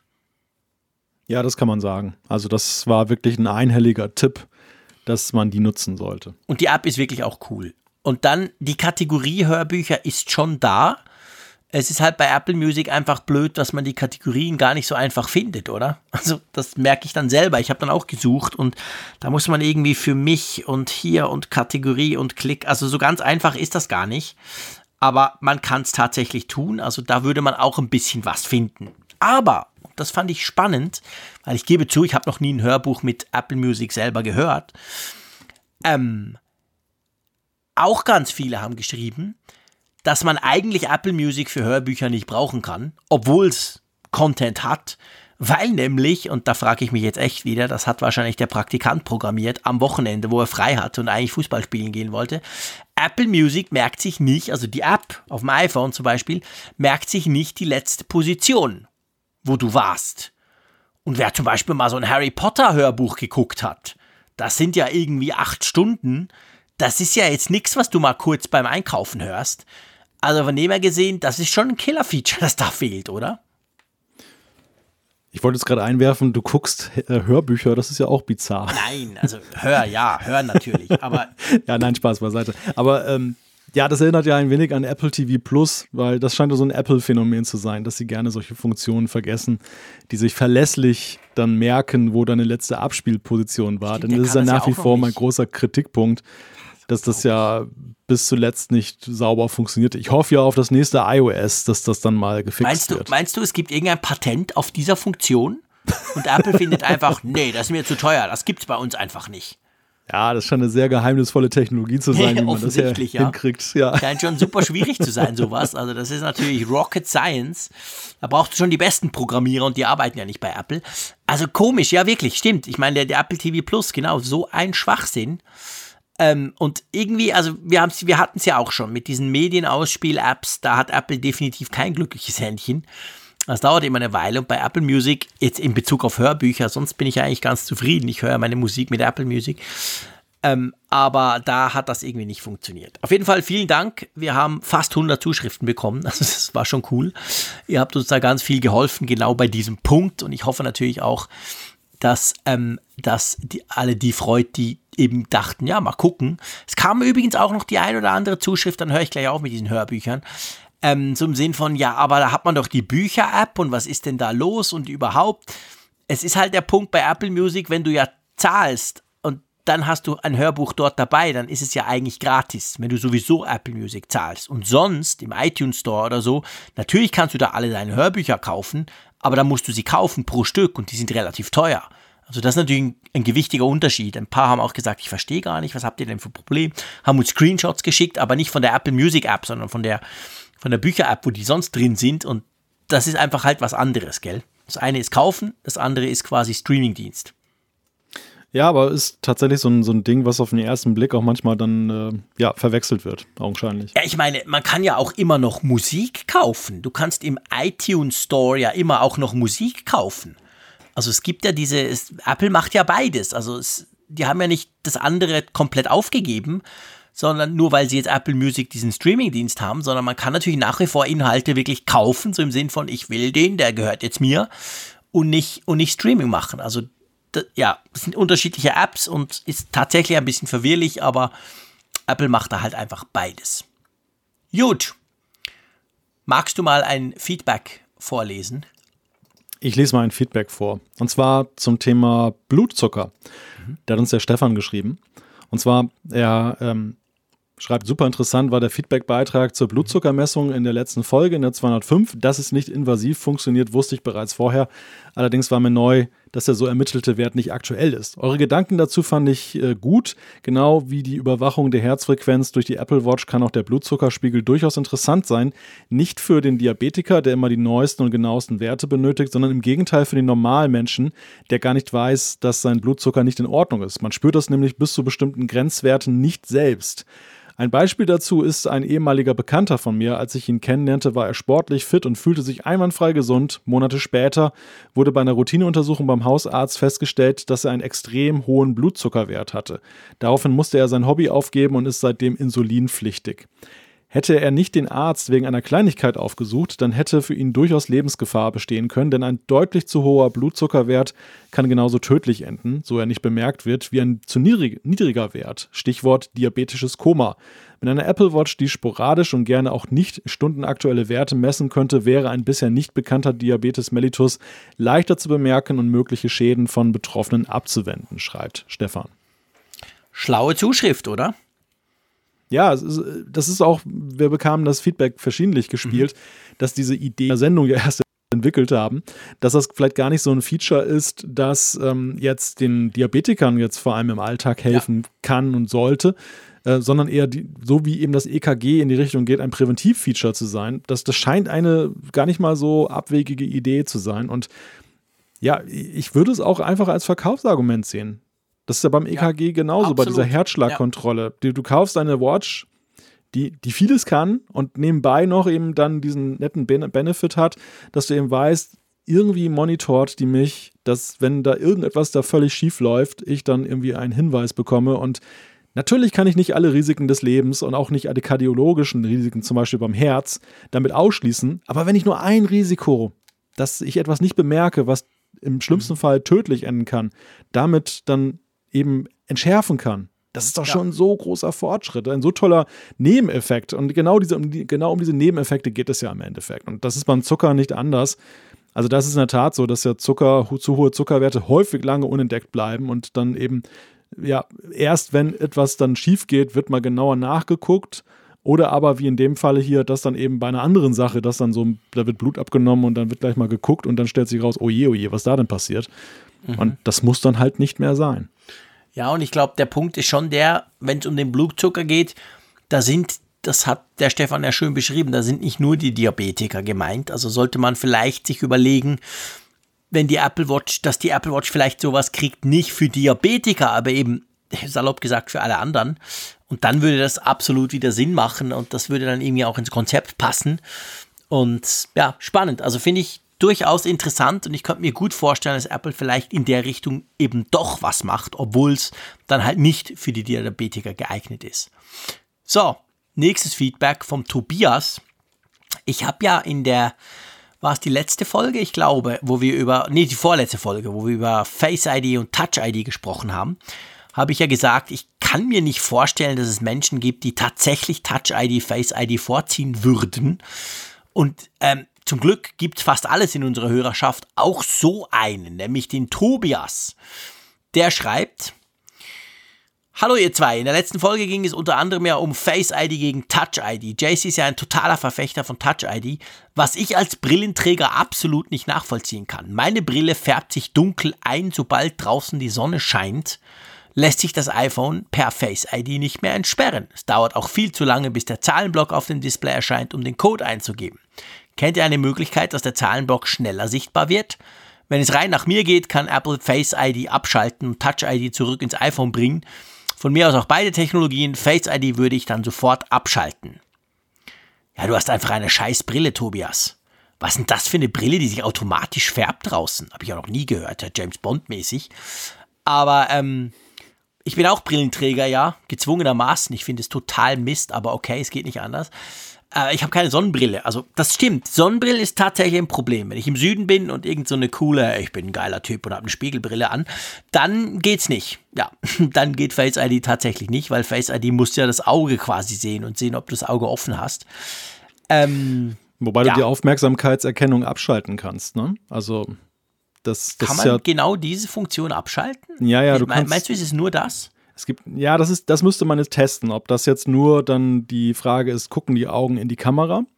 Mhm. Also ob denn letztendlich eine Sonnenbrille dann noch äh, zulässig ist. Aber ich meine, das, das war ja auch von Anfang an so ein Szenario, wo einige in sonnenreichen Gegenden gesagt haben, hm, das ist ja blöd, ich muss jedes Mal die Sonnenbrille anheben, ja. damit die Augen gesehen werden. Also Apple sitzt ja selber in Kalifornien, dort trägt man ja auch zuweilen eine Sonnenbrille.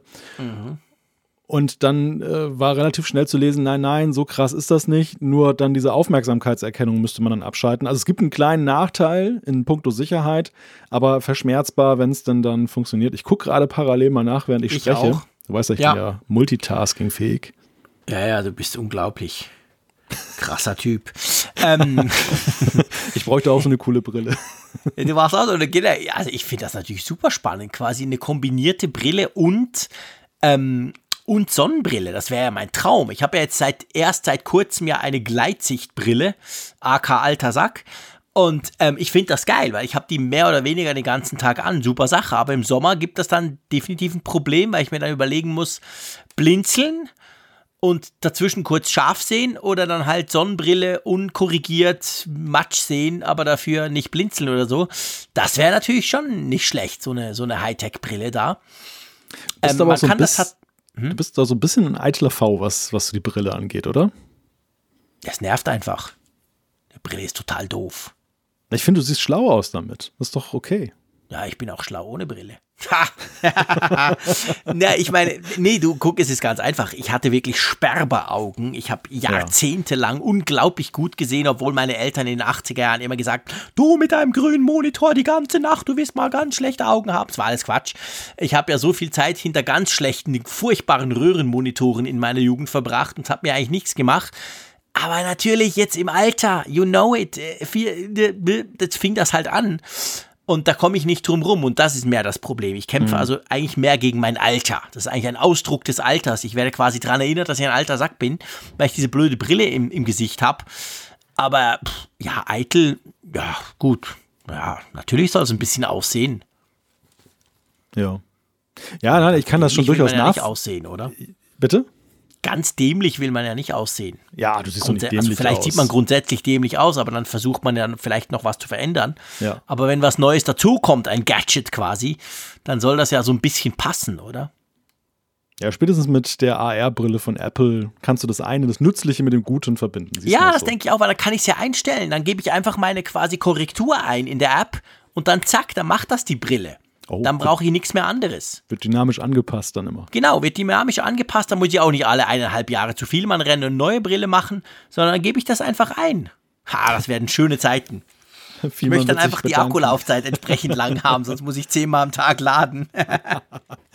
ich habe da nachgeguckt, Face ID und Code in der Rubrik hast du dann so einen Schalter. Aufmerksamkeitsprüfung für Face ID und da steht auch, manche Sonnenbrillen können die Erkennung erschweren und dafür kann man es dann abschalten dort. Also das ah. ist tatsächlich eine Option. Ich weiß gar nicht, ob Tobias das jetzt schon ausprobiert hat. Wie, so ein iPhone-Fuchs, also wir kennen ihn ja, er ist ja auch beim, bei den Apfelfunk-Events ja, ja. dabei gewesen. Er ist ein groß, er ist großartig, genau. Also ich, ich drum, würde mich drum wundern, bin ich ja wenn das nicht mit ihm ins Gericht gegangen, weil ich ihn persönlich kenne. Dann erlaube ich mir das. Ich würde ja nicht einfach irgendwelche Hörer anpöbeln hier. Aber ähm, du pöbelst ja immer nur mich an. genau, ich pöbel nur dich an. Dafür, dafür bist du ja da. Also das muss ah, ich ja nicht nur an Hörern machen oder den Hörerinnen. Aber wenn ich sie persönlich kenne, dann erlaubt man sich das vielleicht mal. Und, und er ist sowieso, muss man sagen, ja eigentlich ähm, er ist so, er, hätte sowieso schreiben können, was er will, weil er hat es nämlich an meinem Geburtstag geschrieben, dieses Feedback, am 19. Januar. Also von dem her gesehen, alles bestens, lieber Tobias. Aber die Brille musst du uns mal zeigen. Das würde mich interessieren. Habe ich echt noch nie davon gehört, dass es das gibt. Ja, das ist nicht unüblich. Das, Ehrlich? Ja, das ist vor allem, also. Kommt wieder der weltbelesene Norddeutsche. Genau. Ihr braucht doch überhaupt nie Sonnenbrillen. Das kennst du doch gar nicht, oder? Wenn du wüsstest. So, so hell scheint die Sonne bei euch oben nicht, oder? Das Meer reflektiert ganz schön das Licht. Ah, ja, stimmt. Punkt. Du hast recht. Gib mir an der Nordsee, ja. an der richtigen Nordsee im Süden auch so. Ja, na, also das stimmt. Es ist, glaube ich, unterschiedlich, äh, aus welchen Gründen man so eine Brille trägt. Zum einen ist es mhm. natürlich praktisch, wenn du zum Beispiel eben dann gleich den Sonnenschutz hast. Also das mhm. fände ich zum Beispiel nützlich. Aber Klar. andererseits weiß ich immer auch, bei vielen ist einfach das Szenario auch, sie haben halt eine hohe Blendempfindlichkeit mhm. und dann der Augen. Und aus, äh, ja, optischen Gründen, also aus medizinischen Gründen ist es dann halt angeraten, dass dann eben dann dieser Schutz sich automatisch dann aktiviert, in Anführungszeichen, wenn man in eine Lichtsituation kommt. Also deshalb ist das, das ist nicht so, das ist nicht so sonderlich ungewöhnlich, finde ich. Mhm. Okay. Bei euch in der Schweiz gibt es das noch nicht. Nee, bei uns in den Bergen, ja, wobei, da scheint eben auch fest die Sonne. Und wenn es da noch Schnee hat, wird es noch umso schlimmer eigentlich. Außer in St. Gallen, da regnet es immer. Ja, da regnet es immer, da braucht man das definitiv nicht, genau. Da brauchst du irgendwas Wasserfestes. Aber, ähm, nee, gut, ich habe einfach keine Ahnung von Brillen und vor allem nicht von Sonnenbrillen, das ist tatsächlich so. Also, äh, es ist für mich noch Neuland im wahrsten Sinne des Wortes, dieses Zeug mit diesen Brillen. Weil die ersten paar Jahre habe ich es einfach ignoriert und gedacht, das geht wieder weg. Das mit dem Schafzeug, das kommt wieder. Und dann, als ich nicht mehr ignorieren konnte, hatte ich eine Lesebrille, die ich dann so mäßig oft getragen habe. Und inzwischen ist es natürlich so, dass ich die Lesebrille fast 24 Stunden anhatte, weil ich greife alle 15 Sekunden zum Smartphone oder gucke auf meine Uhr. Die konnte ich auch schon nicht mehr lesen. Und drum jetzt diese Gleitsichtbrille. Also jetzt ist definitiv der Punkt quasi Frick gleich Brille auf Nase. Das ist halt schon. Ja, da kämpfe ich noch damit. Also gut, komm, ein Feedback machen wir noch, okay? Ja. Im Grunde genommen können wir auch zwei gleich zusammenfassen. Ja, mach das. Ähm, weil wir, wir werden interessanterweise häufiger mal gefragt, äh, wie findet ihr dies und das? Das finde ich mal ganz interessant. Das hat gar nicht nur was mit cool. Apple zu tun, mhm. weil bei Apple-Produkten kann man davon ausgehen, wir werden sowieso was dazu sagen oder manchmal sind wir auch so schnell, dass dann gar nicht die Fragen kommen können, bis wir es schon ja. beantwortet haben. Ähm, aber hier geht es um zwei Produkte, die ja irgendwie schon in einem Kontext mit Apple zu sehen sind, weil eine gewisse Ähnlichkeit da ist, aber sie gleichzeitig keine Apple-Produkte sind. Das ist einerseits der Markus, der hat uns geschrieben, werdet in einer der nächsten Sendungen auch den neuen Smart-Lautsprecher Echo Studio von Amazon vorstellen. Und zum anderen ist es der Clemens, der hat zum Thema Smartwatch geschrieben und fragt, was haltet ihr von der jetzt vorgestellten Withings äh, Smartwatch? Und sie erkennt auch noch Radfahren, was die Apple Watch nicht hinbekommt. Von Preis und Akkulaufzeit reden wir mal besser nicht, schreibt er. Ich glaube, jetzt muss Apple liefern. Ja, muss Apple liefern? Was sagst du? Ähm, also vielleicht zuerst ganz kurz zu diesem Smart-Lautsprecher. Also der Echo Studio sieht eigentlich ein bisschen aus wie ein HomePod, muss man sagen. Ich glaube, er ist auch ähnlich groß, plus minus. Er ist ein bisschen günstiger natürlich. Ist ja nicht schwierig, wenn du mit Apple vergleichst. Aber ähm, ich hatte ihn selber noch nicht im Klangtest, also ich kann es von dem her gesehen nicht beurteilen. Es ist natürlich so einer dieser Smart Speaker. Was man sicher sagen kann, ist, dass die eingebaute Assistentin deutlich smarter ist als, als beim HomePod, weil da ist nicht Siri drin, sondern die andere, ich sag's jetzt nicht wie, die mit A. Und die kann recht viel. Also ich habe ja einen Sonos-Lautsprecher, wo ich, wo auch, wo auch eben die drin ist, sonst gehen überall die Lautsprecher an. Ähm, von dem her gesehen ist das sicher ein tolles Teil. Also wenn man, wenn man sich mit so einem Smart Speaker ausrüsten will, gehören für mich die von Amazon eigentlich immer zu den besten dazu. Das, das, das, so, so weit kann ich sagen. Über den Klang selber kann ich nichts sagen. Du hast ja die kleinen, oder? Die, die Echo Dot, gell? Hast du, glaube ich, im Einsatz, oder? Ja, ja, genau. Die habe ich hier. Und die sind gut, die tönen scheiße, aber ich meine, die, die Assistentin ist super, oder? Ach, ich finde, das hängt ja, immer vom wir auch schon diskutiert. Ich weiß, das ist so ein, ab, ja. das ist so ein Triggerwort. ich dachte, ich bringe das mal wieder. ja, ja, ich kenne ja diese kleinen Sticheleien Immer wenn ich über deine Quietschbox da herziehe, dann kommst du gleich aus der Reserve, weil es dich ärgert. naja, du, man muss ja nicht mal gleich so ein Gigamonster 5.1 DTS-System dann gleich auf den Kühlschrank stellen, wenn man mal Radio hören will. ja, nee, natürlich nicht, absolut. Ja. Aber, aber von dem her ist, ist der ja. sicher recht okay, der Echo Studio, oder? Der ist ja auch noch recht neu definitiv. Und natürlich, also ich, ich sehe das auch so, die Stoßrichtung ist ganz klar von der Optik zumindest her, dass es dann Richtung HomePod geht. Wobei mhm. ich mich dann natürlich frage, wenn man Konkurrenz sucht mit dem HomePod, klar, akustisch ist ja eine Nummer. Das, das ist ja definitiv. Absolut. Ja. Aber auf der anderen Seite, so, das ist natürlich jetzt nicht gerade so ein Produkt, wo die Welt unbedingt jetzt noch drauf gewartet hat, dass es ein Pendant gibt. nach meinem Gefühl. Also der HomePod selber ist ja immer noch so ein wenig in der Entfaltungsphase oder in der Phase, man hart noch der weiteren Entwicklung. Ja, ja. Und, und das ist dann, das ist ein interessanter Zeitpunkt, dass sie so etwas auf den Markt bringen. Einerseits ja, nun ist der HomePod selber nicht mehr taufrisch. Auf der anderen Seite äh, bringt Amazon das Ding nicht jetzt wirklich voran im Vergleich. Ich weiß nicht so richtig, was, was jetzt so, dass das soll. Ja, also weißt du, ich meine, ich bin ja, ich bin ja, ihr wisst, mein Haus steht voll mit Sonos-Speakern. Und ich finde grundsätzlich diese intelligenten Lautsprecher eine unglaubliche Offenbarung. Wir hören alle so viel Musik, wir hören alle unterschiedliche Musik bei uns. Eben mit gewissen kannst du sprechen, mit anderen halt nicht, da machst du es per App. Also diese, dieses Grundbedürfnis von Musik hören, Radio hören, irgendwas hören, das ist ja, glaube ich, da. Das machen ja viele so. Und Amazon war da von Anfang an relativ stark. Die haben immer gerade am Anfang eher so diese intelligenten Funktionen, wie ist denn das Wetter und erzähl mir mal was und so, so ein bisschen gepusht. Und ich glaube aber spätestens mit dem Studio haben sie gemerkt, okay, es wäre auch gut, wenn für die, die halt ein bisschen mehr Klang wollen, wenn wir denen auch noch was bieten quasi. Und eben, ich meine, wenn du nicht schon auf ein System eingeschossen bist, wie ich jetzt mit meinem Sonos, und ich habe ja auch noch ein paar HomePods, ich fahre da zweigleisig, aber grundsätzlich ist Sonos viel besser und für mich viel praktischer, aber dann kannst das doch, ich meine, warum kaufst du dir ein Küchenradio noch? Das irgendwie plärt und nichts kann. Da kaufst du dir doch lieber so einen Speaker, den du per Sprache steuern kannst. Du kannst alles hören, was es gibt im, im Netz quasi. Ist doch eigentlich super, oder? Ja. Also ich habe in jedem Raum so ein Teil. Ehrlich gesagt. Von dem her, das finde ich schon, also Hast das verstehe ich schon, dass die das machen. ja, genau, ich kann immer mit irgendjemandem sprechen. Genau. Und wenn ich mich, je nachdem, messe ich mich mal mit Alexa und dann, oder dann eben mit dem HomePod und das geht doch eigentlich immer. nee, bei mir ist halt immer Musik. Bei mir läuft immer irgendwo was. Meistens Radio oder sonst irgendwas. Ach, Von dem her finde ich das schon coole Dinger. Das könnte ich kaum aushalten, muss ich dir sagen. Echt? Lustig. Ja, ja. also. Nee, das, das bin ich mir gewöhnt vom ersten Tag an und meine Kinder machen es genau gleich. Also von dem her gesehen, da, da läuft halt immer was. Ähm, das Scan, andere bei. Scanwatch, ja. Genau, das andere bei der Smartwatch äh, die Scanwatch muss man vielleicht ganz kurz erklären, wenn einem das nichts sagt. Diese neue Watch von Y-Things, Y-Things zeichnet sich dahingehend aus, das ist eigentlich eine normale analoge Uhr. Die hat unten einen Analogzeiger, der zeigt, glaube ich, bin ich hundertprozentig sicher, der zeigt dir deine Schritte an oder so. Da siehst du quasi, wo du stehst. So ein bisschen sieht so ein bisschen aus wie die Tankanzeige von einem Auto.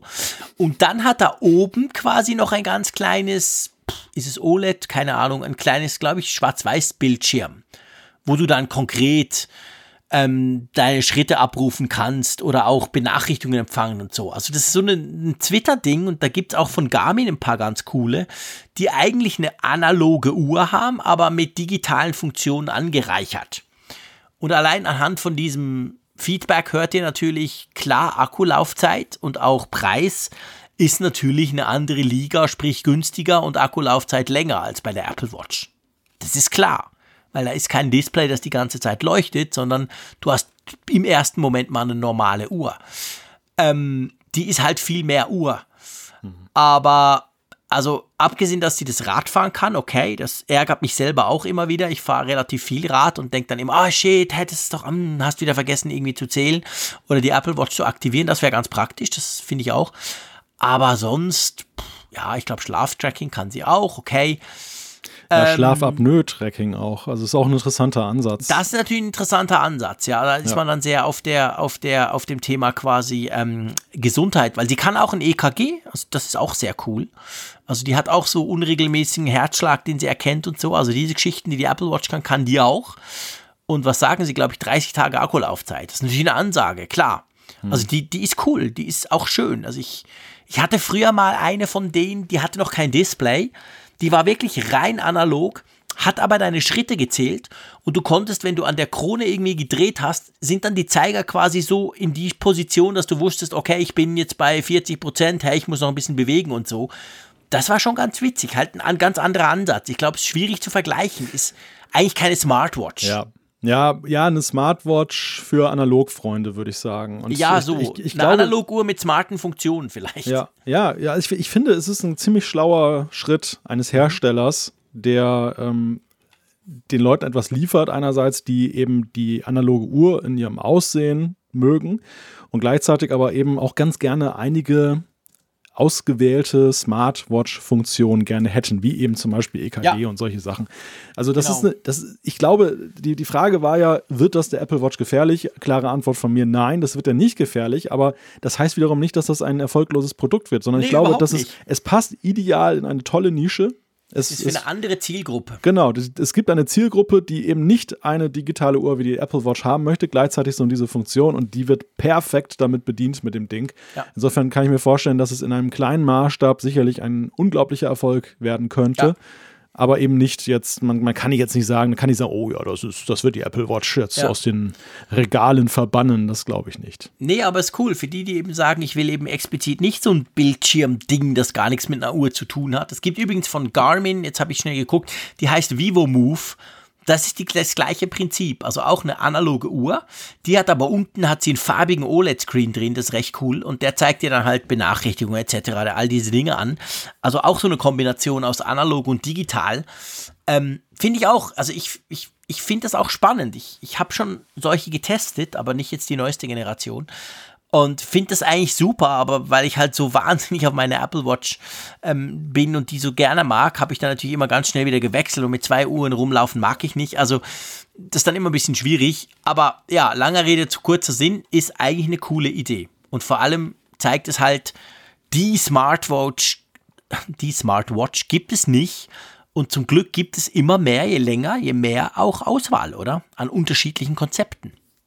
Ja, also das, das, das ist eben, finde ich, auch ähm, eine wirklich schöne Entwicklung, wenn man eben ja. sieht, dass die Hersteller nicht nur in der Kategorie denken, wie effen wir jetzt das vorhandene Produkt nach und äh, bieten es nur meinetwegen 100 Euro günstiger an, sondern dass sie eben auch sagen, ähm, wie kann man die Idee, die dem zugrunde liegt, nutzen und etwas anderes damit machen. Interessant finde ich übrigens noch bei der Produktbeschreibung, ähm, weil Apple da mit solchen Zahlen eher haushaltet im Sinne von nicht äh, arbeitet ähm, dass hier nämlich gesagt wird, dass zum Beispiel in Europa von vier Menschen einer im Laufe seines Lebens Vorhofflimmern entwickelt. Also dass gut ein Viertel der Menschen Krass. dann eben da das Problem haben. Und das ist ja genau ein Thema, was ja eben auch dann die Apple Watch aufgreift mhm. und dann präventiv warnt davor mit dem EKG. Ja. Also da sieht man schon, dass es eben doch eine viel größere Relevanz hat, als man zunächst annehmen mag, weil man eher so ja. denkt, na ja, das sind, betrifft vielleicht allenfalls jeden Zehnten oder so. Wenn diese Zahl so zutreffend ist, ist es ja schon ziemlich krass. Und das Gleiche ja. geht in die Richtung mit dieser Schlafapnoe. Da wird gesagt, in den USA entwickeln ähm, oder leiden eine Milliarde Erwachsene daran das, das ist auch wieder Krass. so ein bisschen ein Fingerzeig in Richtung Schlaftracking. Also ja. die Frage, Schlaftracking, ist das jetzt auch wieder nur so eine Gag-Funktion, weil man gucken will, oh, ich habe heute nur vier Stunden geschlafen, ja. weil ich wieder so lange Apfelfunk gemacht habe? Oder ist das, mhm. ist das äh, tatsächlich auch mit einem gesundheitlichen Nutzen verbunden, weil dann auch wie diese Diabetes-Diskussion, die wir vorhin hatten, dann eben etwas äh, Präventives auch dann damit ermittelt ja. werden kann. Man muss vielleicht noch sagen, dass diese Scanwatch von Whitings aktuell noch nicht erhältlich ist. Die kommt dann erst raus. Also irgendwann, ich weiß nicht genau wann, aber die ist jetzt, im Moment kannst du die noch nicht kaufen. Also die ist ganz brandneu. Aber die ist super spannend. Also ich gebe gerne zu, die würde ich, die werde ich wahrscheinlich testen, wenn die dann mal rauskommt. Finde ich echt interessant. Mal zu gucken, wie das dann so wird. Gut, aber apropos wenig Schlafen und langer Apfelfunk, nachdem du jetzt hier schon öffentlich rumgejammert hast. Och Gott. Jetzt Ende Banane, oder? Du bist doch derjenige, der auf die falschen Knöpfe drückt morgens. Stimmt, ja, genau. Ja, da hast du völlig recht, ja. Ganz übel. Aber du, solange ich den Kaffeeknopf noch treffe, und den treffe ich immer, egal in welchem Zustand, egal ob mit oder ohne Brille, solange das noch klappt, steht im Start eines neuen Tages normalerweise eigentlich nichts im Weg, oder? In die ungewaschene Tasse oder hast du morgens eine neue dann? Ist alles wurscht. Es ist völlig egal. Ich schütte irgendwo in den Schuh, egal was, aber einfach oh Hauptsache Kaffee. Nein, noch, natürlich nicht. Ich denke immer noch an diesen schönen Versprecher bei Apfelfunk Frankfurt, wo du irgendwie aus der Apfelfunktasche trinken wolltest. Ja, genau, stimmt. Beim ersten, gell, war das genau, aus der Apfelfunktasche. ja, genau. Nee, nee, ja. aber das, also dann ist auch die Tasse abgewaschen. Effektiv, ah, genau. Sehr schön. Da haben wir so eine Maschine für. Kennt ihr vielleicht nicht im Norden, aber ist recht cool. Kannst einfach Zeug reinstellen, dann rumpelt die rum und dann am Morgen ist es alles abgewaschen. Ja, wie gesagt, ich werfe meine Tassen immer weg danach. genau, brauchst du ja nicht sowas, stimmt. Du hast so viele im Schrank, du schmeißt die einfach draußen auf die Düne und dann ist auch gut. Genau, dann kannst du es wahrscheinlich noch von den Steuern abziehen, weil du quasi sagst, du machst was für den Küstenschutz. Genau, ein Wall errichten. genau, ein Wall errichten. Also jetzt fertig Wall hier. Ähm, wir tun nächste Woche wieder zusammen streiten, lieber Malte, schlage ich vor. ja. ähm, ich hoffe, dann hast du noch Lust, mit mir zu streiten. Ähm, immer, immer. Immer, gut, okay, dann kommt's gut und ich wünsche dir eine schöne Woche noch und sage wie immer Tschüss aus Bern. Tschüss von der Nordsee.